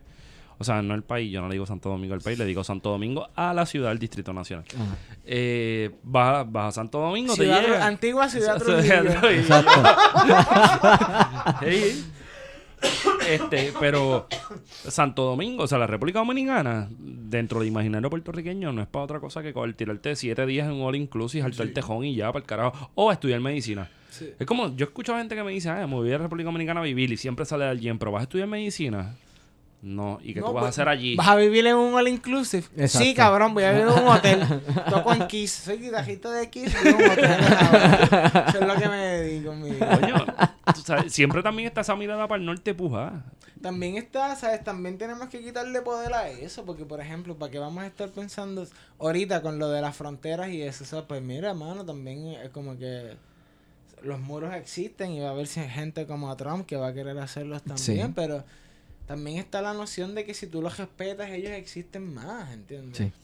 Mm. Es como que, pues mira, mano, este, cuán, pues cuán importante es hacer esto. Este, ¿cómo, cómo podemos, o sea, cómo sería, cómo, cómo, cómo sería una, una, otro tipo de, o sea, si, si usualmente vemos las revoluciones bien activas, que hay que hacer algo, ¿cómo sería la revolución de, de- del no hacer? ¿Sabes? Como, un- como si fuera una- un tipo de servidumbre negativa, no voy a ser tu esclavo. Como dicen, de como que- brazos caídos. La vagancia. Ajá, ¿será? ¿Qué sé yo? No sé. La vacancia. Fíjate, esa es buena. La No somos vagos, eso es lo que nos dicen. Pues Somos cabrón, vagos, yo sí, voy a sí. ser vago de verdad, yo no hago nada. Hay que abolir el trabajo. Hay que abolir el trabajo, eso es lo que quería decir ahorita. Cuando tú dijiste lo de los maestros, me la pones más difícil. Porque es verdad, mano, porque... Pero eso no es tan fácil. Después te lees a Bob Black y te lees la abolición del trabajo y te dan ganas de abolirlo todo. Pero Sí, está bien. Yo no me Ok. lo he leído y como quiera tengo que trabajar. Dame ya nada más por trabajar quiero abolirlo. Dame tenki. dale. Te tengo que pasar eso, Bob Black, la, la abolición del trabajo. Díganme, Díganmelo. díganmelo. Sí, porque somos ¿qué, tres. sí, ¿qué es la abolición? ¿Qué es abolir el trabajo? ¿Qué es? Abolir el trabajo. El bueno, sentido de cómo tú ocupas tu tiempo en la creación y modificación de las cosas que te da el mundo. Ok. Que, Claro, que oye, oye, cabrona. ori- ori- ¿verdad? Y, y fue de la manga. lo de la Y fue de la manga. manga, mira, mira, mira. Y citando ahorita que dije, que, que dije lo, lo de Axelos. Ajá. Axelos dice, el materialismo no es pensar que las cosas están hechas para usarse, sino el pensamiento metafísico que crea la ilusión que las cosas pueden ser usadas y modificarse. Mira qué cosa más cabrona.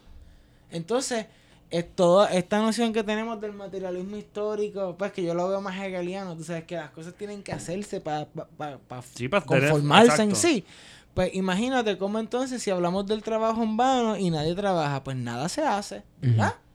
Pues mira, a mí me parece perfecto eso. bueno, la vagancia Porque los es ricos no van a trabajar, ¿sabes? Los ricos no trabajan. El capi y, y yo creo que esto es antifilosófico porque el ca- ¿qué produce el capital?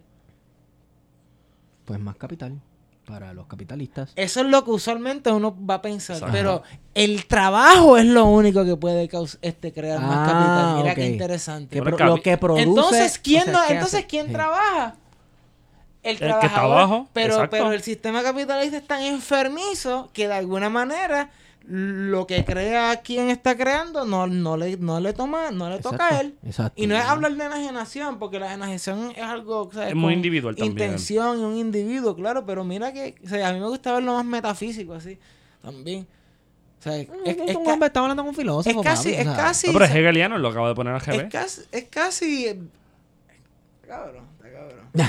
Entonces, y, cómo- y, y habría que, la, la contradicción es que habría que trabajar para abolir el trabajo, ¿entiendes? Sí. Porque, porque entonces, ¿en qué yo voy a ocupar mi tiempo? O no voy a hacer nada. Pero ahí es donde rompe la cosa. Se rompe en la medida que el trabajo no es trabajo. No. Por eso Ok, ok. el trabajo se Vamos a ver si yo entiendo yo, El bien. trabajo se convierte en trabajo en cuanto se puede cuantificar, claro. Claro, y a la vez que genera, hay una remuneración, ¿no? En la lógica O sea, marxistamente hablando, tiene que haber un intercambio que se apropien, pues la plusvalía se apropien de ti, de, tu, de, de la producción tuya. Pero si no es producción, mano, y si tú vas a hacer las cosas por hacerlas, no sé, un poco mirando. Hay un libro que yo leí con Mabel Rodríguez Centeno, mala mía, Mabel, cuando escuches esto me vas a meter el fucking en la cara. Este, que era un libro de, alguien, no me acuerdo si es de apellido Gómez, que es, eh, era de Cuba y antecede al libro de Paul Lafarge, que también trata sobre el trabajo. Era el, era el esposo de la hija de Marx. Ah, pero el sí del, del francés, ¿no? Sí, francés cubano. Sí, sí, sí. Y él escribe ese libro sobre tirándola a Marx de la- del Sí, trabajo ese mismo. libro, de hecho, ese libro lo citan en un libro de, de, de Damasio, que es de la sobre la pereza, sí. El elogio a la pereza se llama ese libro. Y está súper brutal porque pues prácticamente la lógica de ese libro era como que, mira, quítese para el carajo de trabajar y vamos a ser felices.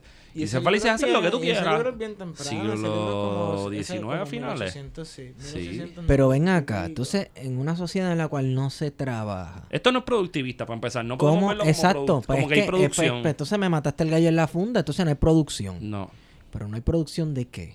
Bueno, pero Chico, es que pero- en el futuro no va a Esta es producir. la trampa, esta es la trampa, como, como cuando hablamos del lenguaje y que, y que, y que, y que tú, entonces dices, todo es lenguaje, porque tú hasta piensas en lenguaje, ya Sí. tú no piensas de otra manera. Si uno piensa en español, yo Pero pienso en sin español. embargo, sin embargo, tú dices, wow, pensamos en lenguaje. O sea, si es casi un círculo, pues ¿en qué momento pasó esto? Alguien, alguien que no tenía lenguaje se tuvo que haber inventado el lenguaje. Claro.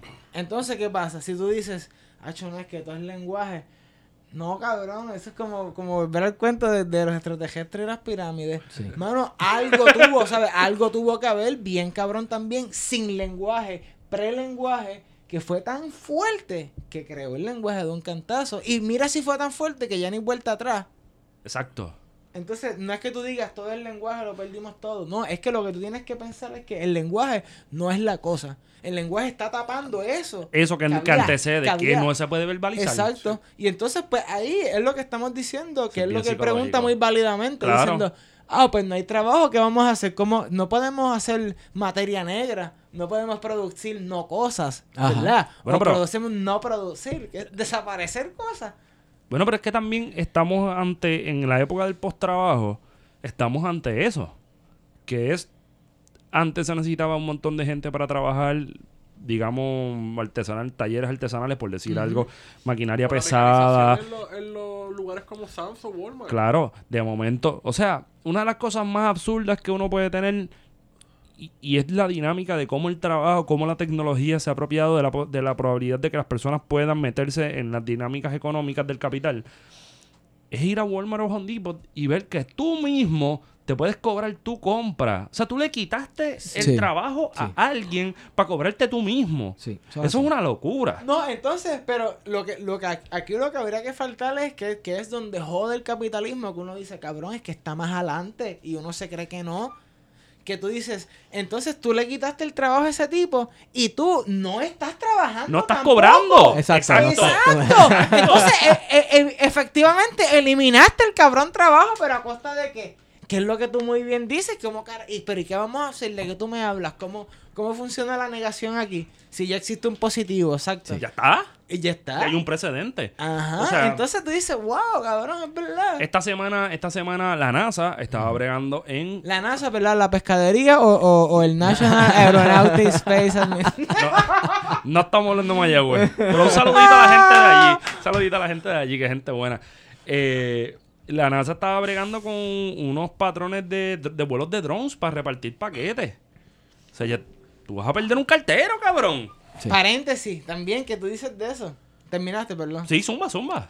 Amazon, que hace un reportaje que dice que está promoviendo que sus empleados renuncien y se conviertan en su propio jefe. Y lo que decía era que la gente renunciara y que se hicieran drivers para repartir paquetes del mismo Amazon. Como Pero es que Amazon, Amazon... Reparte paque- paquetes con drones también. No, no, no, no, pero sí. Amazon tiene una tienda. No recuerdo en qué sitio, tiene una tienda sí. Que tú escaneabas tu teléfono, pasabas y toda cosa que tú cogieras te la, te la añadía Te la al cart marca. y no había nadie, nada más que una sola persona rellenando Bueno, todas las hay neveras. otro, hay en, en algunos estados de Estados Unidos, hay como unos Walmart que son como que más high class. Sí. Y esos Walmart son así. Se llama Walmart como que community whatever o como que se- pero es como que un Walmart Siempre le ponen, siempre le ponen un nombre lindo de community Sí. y no sé qué para cogerte pendejo. Pero yo no, yo, para- yo no quiero ser como que, tú sabes, bien tú, eh, apocalíptico, pero, o sea, sorry, Esteban, pero esas cosas están pasando. La tecnología, pasando. cada día que pasa, está desplazando gente. En Puerto Rico, por ejemplo, yo recuerdo el autoexpreso. Los otros días estaba en la fila de rellenar en autoexpreso. Como, como quiera sé que me van a clavar eventualmente con un ticket que yo no tenía. Ah, ya me pasó. Y yo pensé en aquellas míticas cabinas donde había alguien, donde tú tirabas el, el dinero eh, en las monedas. Sí. Si lo tirabas muy duro, tenías que. Sí, te las tiraba para abajo. Tú sabes, la mayoría de mis monedas raras son yo bien presentado buscando abajo Ahí. porque la gente tiraba chavos de todo el mundo, tiraban chavos ahí. Pero tú mirabas a la caseta esta donde estaba la gente, las oficinas, y tú veías gente, movimiento y qué sé yo. Ahora no lo hay. Ujú. Ahora las máquinas entraron a reemplazar a una gente por una cosa tan sencilla como el de cambio. Chico, pero mano, también, mira, es que, es que también. Yo me acuerdo de yo ser pequeño y papás de amigos míos que trabajaban en agencias de gobierno y ellos no hacían nada, ¿sabes? No es que ni hacían nada en su trabajo, yo tampoco me acuerdo de ellos haciendo nada memorable. O no, cabrón, o sea, simplemente. O sea, pero entonces, ¿qué es lo que nos preguntamos? ¿Será necesario toda esa extravagancia de los gobiernos que vienen burocracia completa, para sí. que la gente viviera? Sí. A fin de cuentas, sí. Porque el chavo, porque los, los chavos son de la gente, cabrón, ¿sabes? y, y, y no nos podemos equivocar ni perder eso de vista. Los gobiernos no son como que una tercera entidad allá afuera. El gobierno eres tú, cabrón. Ah, son bueno, tus en, chavos. te- en teoría. ¿sabes? Bueno, en teoría y en práctica. Porque, porque a mí me cobran y a ti Sí, también. Pero que, que, que funciona de verdad Exacto. como es, claro, pues. Y entonces, es como que también, ¿sabes? Yo sé, yo sé que yo no voy a tener un trabajo de 30 años. Yo, yo sé que aquí yo, ya yo estoy retirado para los efectos, ¿entiendes? Ahora ya termino el doctorado y me retiro. Y ni siquiera tuve trabajo. Pero así, así es. Bueno, tú sabes, te, te estás refiriendo a como que me, tra me me entrené y me preparé en esta profesión y le metí 30 años en la compañía y me tiré mi 401k seteado y eso se acabó ya. Loco, pues mira. Eso se acabó. Pero es O que sea, la misma compañía ya está votando gente, para meter gente como que lo que hacía era bajar. Tenía cuatro hijos y tres estudiaban medicina. Exacto. Y, tú, y el cabrón cambiaba el cajo cada 10 años. Y tú decías, cabrón, si tú lo que haces es bajar la hoja. Y le pagó la, la estudia de medicina Sí. a los tres hijos. Y yo aquí estoy que no puedo pagar ni mil pesos en una visa. Cabrón, ¿cómo- cómo- o sea, explí- explícame cómo pasó eso. Pero el paradigma cambió. Hace rato que cambió. Claro, Cambió. claro. Pero, pero, ah, pero cambió porque cambió, porque la gente dijo, no, ya yo no quiero tener un trabajo de 30 años, ¿qué es eso? Que, yo- que después yo voy a hacer con 82 mil pesos de viejo, no, no los quiero. De retiro, no.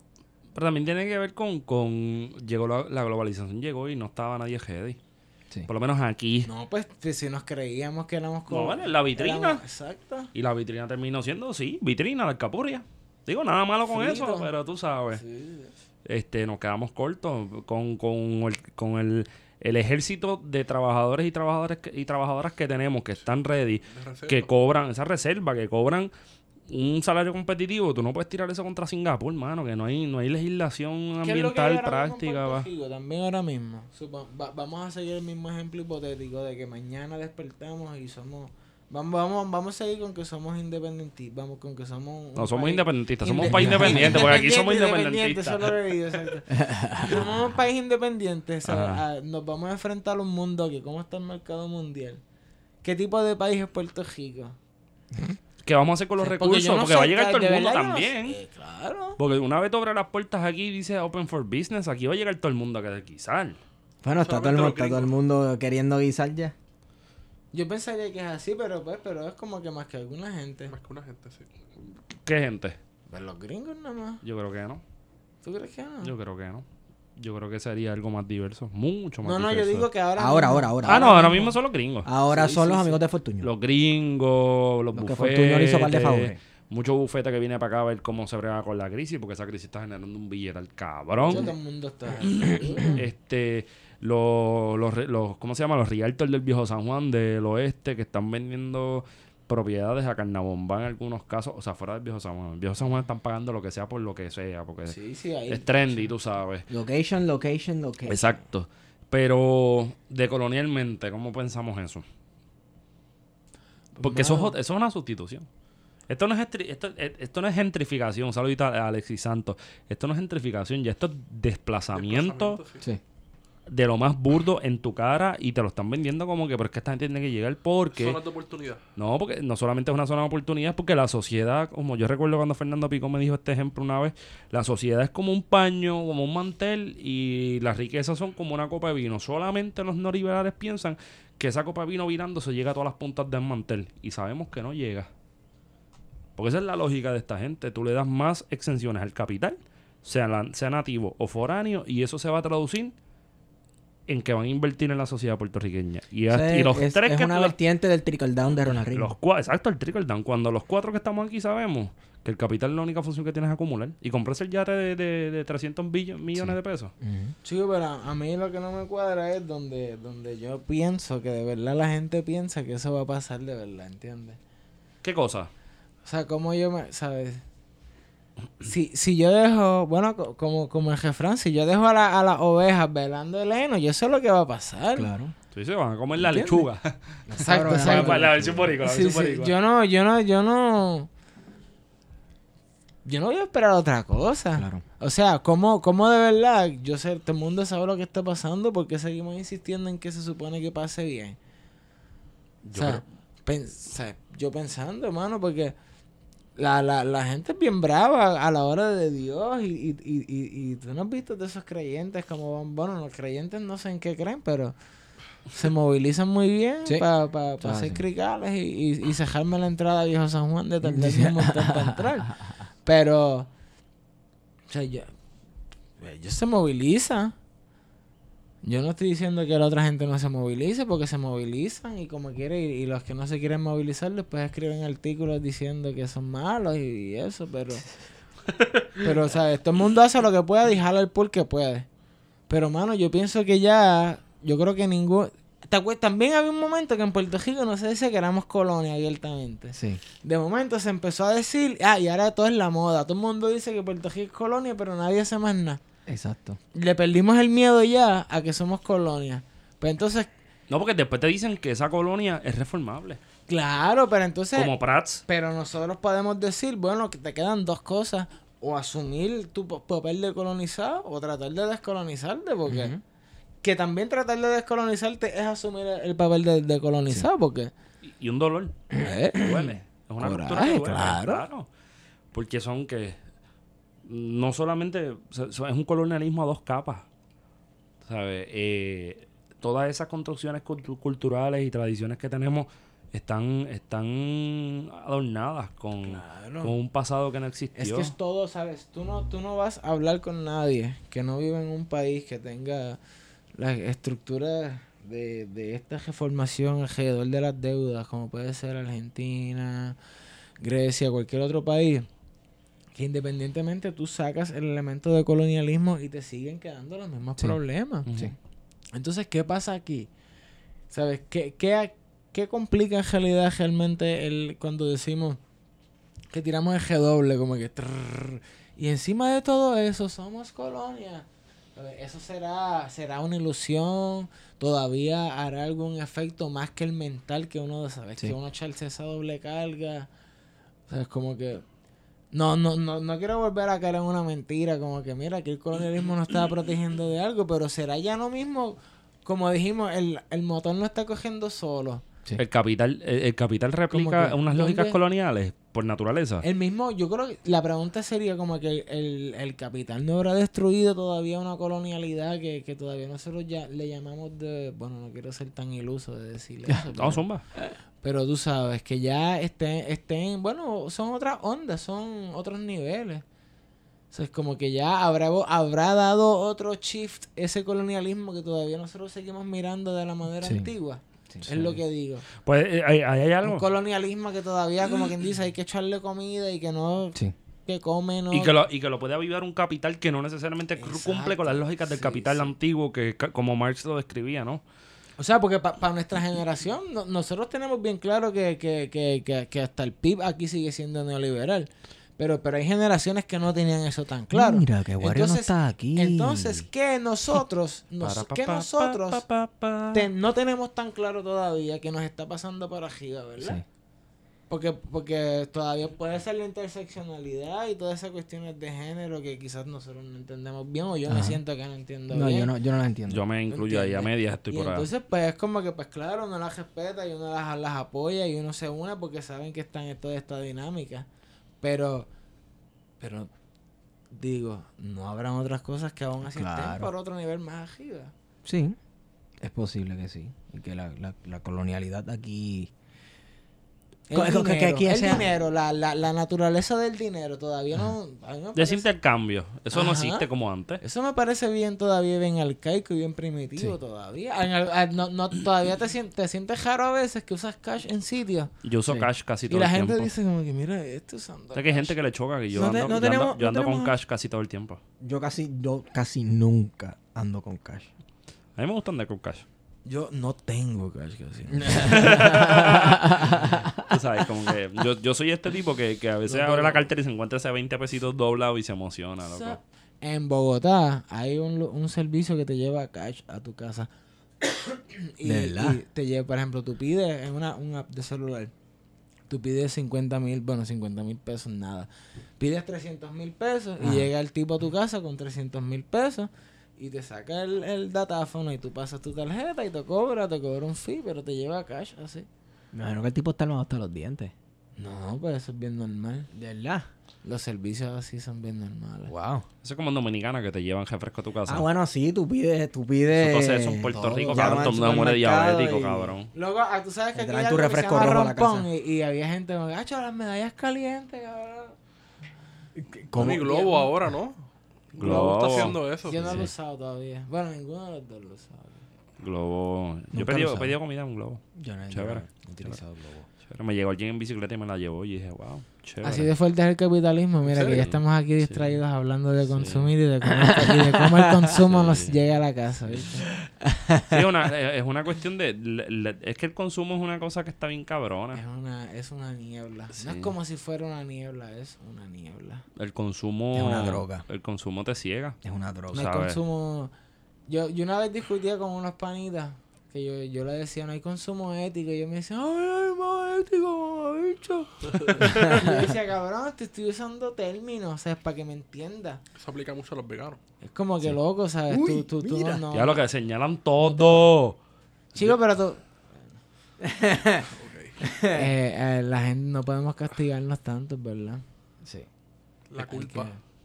Eso es bien católico. Vivimos con la culpa católica. Judío cristiano, el aburrimiento también. Tenemos Sí. que hacer un gran esfuerzo para, el fin de, para que al final del día no estemos pensando judío cristianamente. Sí.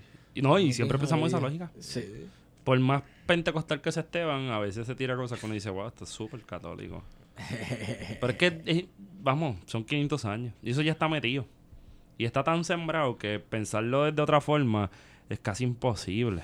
Pero, pero todavía tenemos. El hecho No, no, no, no, no, Yo, yo lo no estoy diciendo pesimistamente, no, lo estoy claro. diciendo como que, claro. lo estoy diciendo como que, wow, cabrón, eh, pensándolo ahora, está ahí. Es como, como un monstruito que se te sienta encima del hombro y te hace, jeje, estoy aquí, cabrón, que Sí. es la que hay. Y nunca se va, nunca se va. Siempre está metido en el cuarto.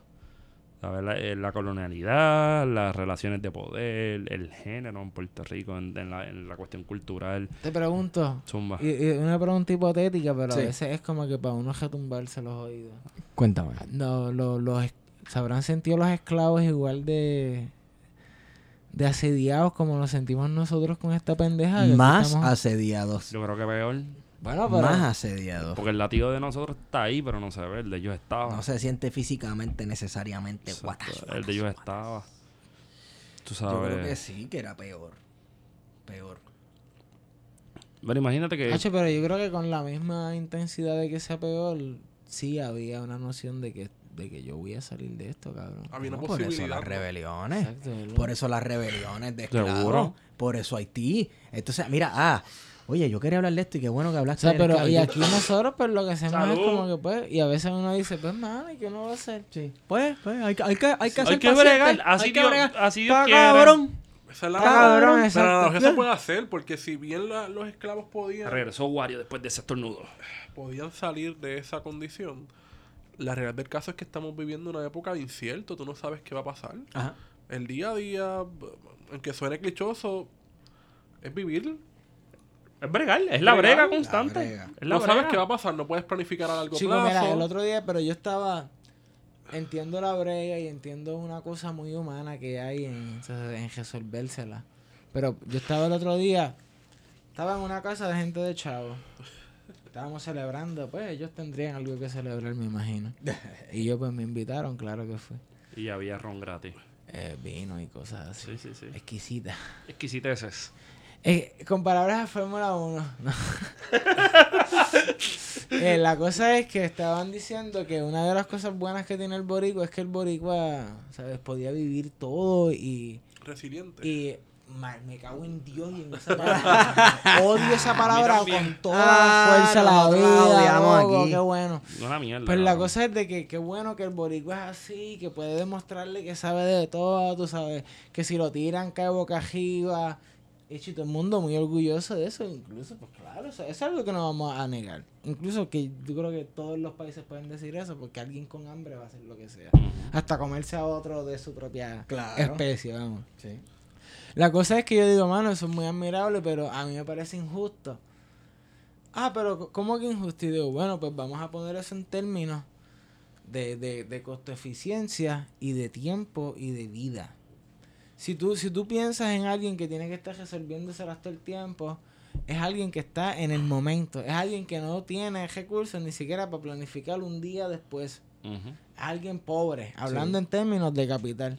Entonces, pues, a mí me está, estaría muy bien que a nivel intelectual tú puedas asumir esa suposición de decir, wow, todo el mundo aquí se las inventa, somos resilientes, maldita sea. Pero tú también puedes darle otra lectura al mismo tema, es como decir, DH está cabrón, lo, lo brillante que eres, por decirlo de alguna manera, y que tengas que joderte, cabrón, con, con esa inseguridad todos los días, hermano.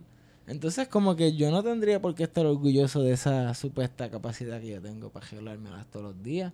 Porque de hecho, ya la so- a mí me dijeron que la sociedad pasó ese tramo hace miles de años. sí. ¿Sabes? Yo no tengo por qué estar viviendo como un cazador y recolector. Sí. Cuando- el lobo, que el lobo no esté en la Cuando esquina ya nadie hace eso, mano. Entonces, y es, pues, es como que no es literalmente eso, pero... Pero el capital quiere eso. Cabrón, exacto. El capital quiere más, siempre quiere más. Quiere que tú le metas más, porque nunca es suficiente. Pero hace 30 años, quizás cuando tú terminaras tu doctorado en filosofía, con toda probabilidad ibas a tener una cátedra en la Universidad de Puerto Rico, por ejemplo. Sí. Y eso te iba a dar la oportunidad de planificar por 30 años, tener una, un retiro, poder invertir en una residencia. Y de momento todo eso se ha venido al piso. Entonces la generación de nosotros, pues no, no- no le queda nada. No, todo eso se cayó, toda esa, todo ese invento de, del 50 para acá, del, del sueño americano, se vino completamente abajo. Y no hay posibilidad de escalar o de, o de aspirar a... Y queda como que el conformismo, ¿no? Como alternativa. Es que uno mismo también se conforme porque mira, ahora mismo yo quizás tengo el privilegio de criticar a otros compañeros que pues quizás soy medio cabrón al hacerlo, pero mucha gente necesita las cosas y yo lo estoy criticando desde otra perspectiva, no No no, es personal. no personal ni, ni ni tomando en cuenta las necesidades que tiene cada quien, pero por ejemplo lo que hablábamos ahorita, mucha gente por decir que da, que, que da cualquier curso o que son profesores, están dispuestos a dar cuatro materias diferentes o tres materias por mil pesos En universidad distinta. en la universidad distinta y Eso tú sí. dices, coño, mano, pero ¿y qué tiempo tú tienes para ti? O sea, es como, o qué tú haces, Traba- hacer una jodida clase no es fácil, cabrón. Ujú. Todo el que hace una clase sabe que con seis, con tres libros tú no haces una clase mínimamente. ¿Sabes? Por lo menos tres libros de una idea y tres libros de otra, mira, pues por lo menos es como que, mano, entonces imagínate tú hacer eso tres veces. Para que te paguen una miseria. Sí. Para tú, pues, y no estoy diciendo que es que uno, uno lo que quiere es reconocimiento, porque vuelvo y digo, hay gente que lo único que tiene es eso. Pero, mano, entonces, ¿hasta qué punto podemos exigirle a una universidad que nos den plaza cuando nosotros mismos estamos aquí en fila esperando ¿Cuál va a ser el próximo que va a estar dispuesto a hacer eso por 900 Pero no crees pesos? que es una mano? cuestión pragmática de decir, pues mira, esta es la que hay. Volvemos a lo mismo, ¿verdad? Sí, así es que brega el sistema, así es que Y funcionan las cosas. que este, es, mira a ver si te pues- consigues una pala y, y, y, pues, y bregas con la que hay. Está cabrón, está, en verdad está malo por donde sea que tú lo mires. Wow, eh, hemos caído en el estereotipo del filósofo ultra pesimista nihilista de que todo se va a la mierda. Ujú. Yo sabía esto. Yo estaba súper claro. Tú estabas consciente de que esto iba a Súper pasar. claro. Desde antes de ser filósofo también. Yo siempre digo que mi, mi, mi verdadera escuela de pensamiento fue el heavy metal y, y, ese, y ese tipo de rock and roll que da buenos consejos. Cannibal Corpse y cosas. No, pues tú ves, Sí, el- le- mi escuela, mi escuela de metal fue, fue más el power metal de matar dragón y conquistar tus sueños y por eso tal vez yo soy tan pendejo. Bueno, pero ahí está. Igual sigues Wow. teniendo un gran contestant que es el capitalismo, papi, el dragón Exacto, que escupe fuego. exacto, es posible. Ah, Habrá, mira, y otra pregunta yendo por esa misma línea de los esclavos de antes versus los esclavos de ahora Ajá. que somos nosotros. También estaremos, habrá que, ¿cuál lo que pasa es que me acordé de un libro que pagó- fue una publicación que pagó el Congreso de los Estados Unidos, sabrá que era una, una cosa horrenda. La autora decía que, que, que, que la esclavitud se acabó porque todo el mundo pensaba que la esclavitud era, era guacala, era, era, era yak. No, no. Entonces, eso es bien estúpido porque Claro. sabemos que por eso no se acabó No. la esclavitud. Entonces ella decía que con el terrorismo había que hacer lo mismo. Teníamos que todo el mundo tenía que decir que el terrorismo Fochi, era fochi, malo, caca. fochi, guacatala. Nadie quiere terrorismo. Porque según ella también, ella se cree que hay gente que dice, sí, el terrorismo está cool y no son un Eso es como el poder del positivismo Claro. y el del metabolismo, de que si tú lo piensas ocurre. Es pobre porque quiere. Exacto. Eso no es lo ya, que- Comete, pobre comete un chichajón, y, pero imagínate que no lo vas a engordar. Eso no era, Así eso no era lo que decían los socialistas utópicos del siglo XVIII. Que tú pensabas las cosas y por pensarlas nada más ya sucedían. Eso no Como es que la si ley lo- de atracción. Eso no es Pablo Coelho y pendejo. Wow. Puede ser. Sí, y Pero yo creo que el eso era secreto, Ricardo. ese es el secreto, el secreto. De que tú piensas las cosas con el poder de tu mente Sí, loco. Hay gente que se dedica a esto y te dice como que, eh, que después de eso te dice, y si compras este video Ajá. y por el precio módico de 450 dólares Si y pasas por la consigues... avenida Ponce de León y buscas esta gotita, Oh, pare de sufrir. El Pare de sufrir, sufrir. que se vendía agua cabrón. bendita y tierra de, de Jerusalén. Sí. Sí, y este y cantitos de uña picada de las chancletas de San Pedro. Sí, sí. Unas cosas bien locas. Te venden un pico de gallo y te dicen que es aceite para ungir y ese tipo de Sí, cosas. sí, sí, la sal del bar muerto, el, un pedazo, la rosa de Jericó. Bueno, pero espérate un momento. Ah, espérate un momento. Llegamos entonces full circle. Llegamos otra vez a la muñeca. Porque eso es lo mismo de la A la muñeca. religión, a la creencia en A la masa. creencia, al a la mito, utopía. a la utopía. Se- ¿Será que es tan? ¿Será que vemos tan difícil el cambio que mira, est- estamos hablando de cosas por allá para hablar de la sociedad diferente? ¿Será? O es que todos los fragmentos de la sociedad tienen un sitio donde agarrarse. Claro. Distinto, pero todos se agarran ¿Dónde? bajo la misma lógica. Elvis, no, este. ¡Ah, Beto! no, no, no. Wow. La, la muñeca, eh, qué sé yo. Este, El entretenimiento. el campo en- de golf El destilar en San- perico. Destilar que hace- perico. By the way, este episodio, esta nota cárcel se va a llamar Destilando, Destilando perico, perico. con Reinaldo Padilla. Reinaldo Padilla. Si no se va a llamar así, no lo vamos a sacar. Mira, Este- recientemente yo estuve en Sabana Grande y... Es, ahí voy. La Virgen del Ahí voy. Pozo, eso es clásico. Y entonces estoy en este negocio y viene esta caravana. Y yo digo, ¿pero qué carajo es esto? Y yo decía, tiene que ser algo de la Virgen que viene a joder. Y el tipo del negocio dije, no, eso es que la Virgen cumple años. Y no jode, él celebra el cumpleaños. Y viene y me da este papelito que decía, haciendo una invitación para el martes 11 de junio, de 11 a 1 de la tarde, que va a estar expuesto el corazón incorrupto del santo cura de Ars en el santuario de la Virgen del Rosario del Pozo. Cabrón, y, yo tú no vas tengo para unas allá. ganas de ir Y tú no vas para allá. para Vamos, hacer por favor, etnografía. Vamos. ¿Qué día es? ¿11? Es 11 de junio. Eso es martes. Vamos a grabar en vivo allí. Sí. Obligado. ¿Tú Obligado. te imaginas? Pero es el corazón del tipo. Cabrón, es una reliquia. Una re- Ah, por eso, reliquias, por eso. Sí, mira. El corazón incorruptible. Incorrupto. Incorrupto. Una Wow, reliquia. wow. Pues la gente se agarra de eso. Sí. ¿sabes? Ese- Jesucristo aparece en tostadas, en un... li- En un Hay un poema de, de Sabines que dice, el, el espíritu del hombre se, tu- se agarra sobre Dios, se tumba sobre la muerte, pero no descansa. Ya lo seguimos nihilista con este cabrón, hombre. cabrón. Digo que ni lista, pero, Me pero dieron ganas de tirarme una piedra encima de la cabeza. La gente está haciendo algo siempre. La cosa es, tú preguntarás, ¿hará lo que, está, lo que quieres hacer o estará Sí. haciendo algo en lo Bueno, ¿hasta, hasta qué punto es la, la programación, entre comillas? ¿El puertorriqueño queja liberarse de verdad? ¿O asu- asumimos que es así? Lo asumimos, ¿verdad? Y a veces Sí. ni siquiera hacemos esa pregunta. Verdad. A veces decimos viva Puerto Rico libre y estaremos... Estamos en el vacío a veces. Queremos, Ay, queremos que Puerto Rico sea ¿Qué libre. gente quiere que Puerto Rico sea libre? ¿Para qué se hacer un Puerto Rico libre? Correcto. Yo no, he, yo no he visto la foto de Mao hasta ahora. Ah, ¿en serio? ¿En serio? Sí, sí. Esa- fue por la pregunta.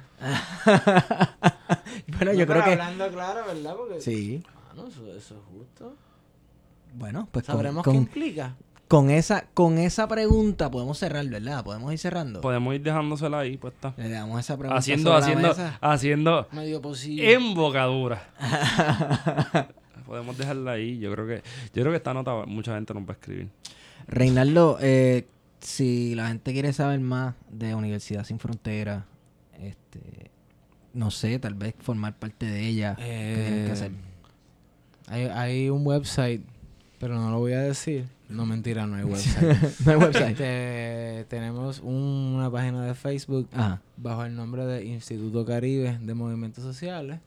Y ahí van a estar pendientes porque eh, a finales de junio empieza nuestra nuestros ciclos, nuestro ciclo de clases de verano. Que como va a haber un congreso que se llama Teorizando el Giro de Colonial, ese congreso va a ser en la UPI de Aguadilla el 27. 20 26 de julio. 26 de julio va a ser allá, ya va, va a estar la Universidad Sin Fronteras. Pues como preámbulo a ese coloquio, vamos a tener una clase hablando de estos temas de decolonialidad. Cool. La clase va a ser en Geopiedra y este pues, por allí van a tener información. Instituto Caribe de Movimientos Sociales, Facebook. Ese 26 es porque están celebrando el ELA, la Siempre entrada de los 26, gringos, siempre ¿verdad? es 26. Siempre Habría es que 26. preguntarle a los, a los, a los organizadores del evento. Tiene que haber con Cuba. No sabemos, no sabemos. Cuba, Cuba es la otra parte del pájaro, dicen, ¿verdad? Hacho, yo creo que ese pájaro es dominicana. Cabrón, esa otra Obligado. ala, esa Coincido. otra ala es dominicana. Esa otra, esa otra muchacha. es República Dominicana. Como dijo Laura Nata, el que en paz descanse. Son las alas del pingüino que no vuelan. Diablo, qué trágico, Dios mío. Ni lista. Ay, ya. bueno, ahí me consiguen por Twitter, Estigón, Feto. Arroba PHETO en Twitter. Wario Candanga. Rey, este, si quieren que te consigan No sé. en Eh, red. sí, sí, sí, eh, si tienen algo que, que, que me quieran escribir, me pueden escribir a r, rpadilla arroba unsif.com. Un SIF. Un SIF. Sí. Un sif. Un SIF, N Un SIF. S I F. Mira, llegó un avión. Antes de que nos vayamos, Ajá. este, voy a cerrar esto con la nueva canción de Correflores que se llama Torre Flores, que sale en todas las plataformas digitales el próximo viernes. Bueno, y con esa hemos ido con ustedes. Plan de contingencia.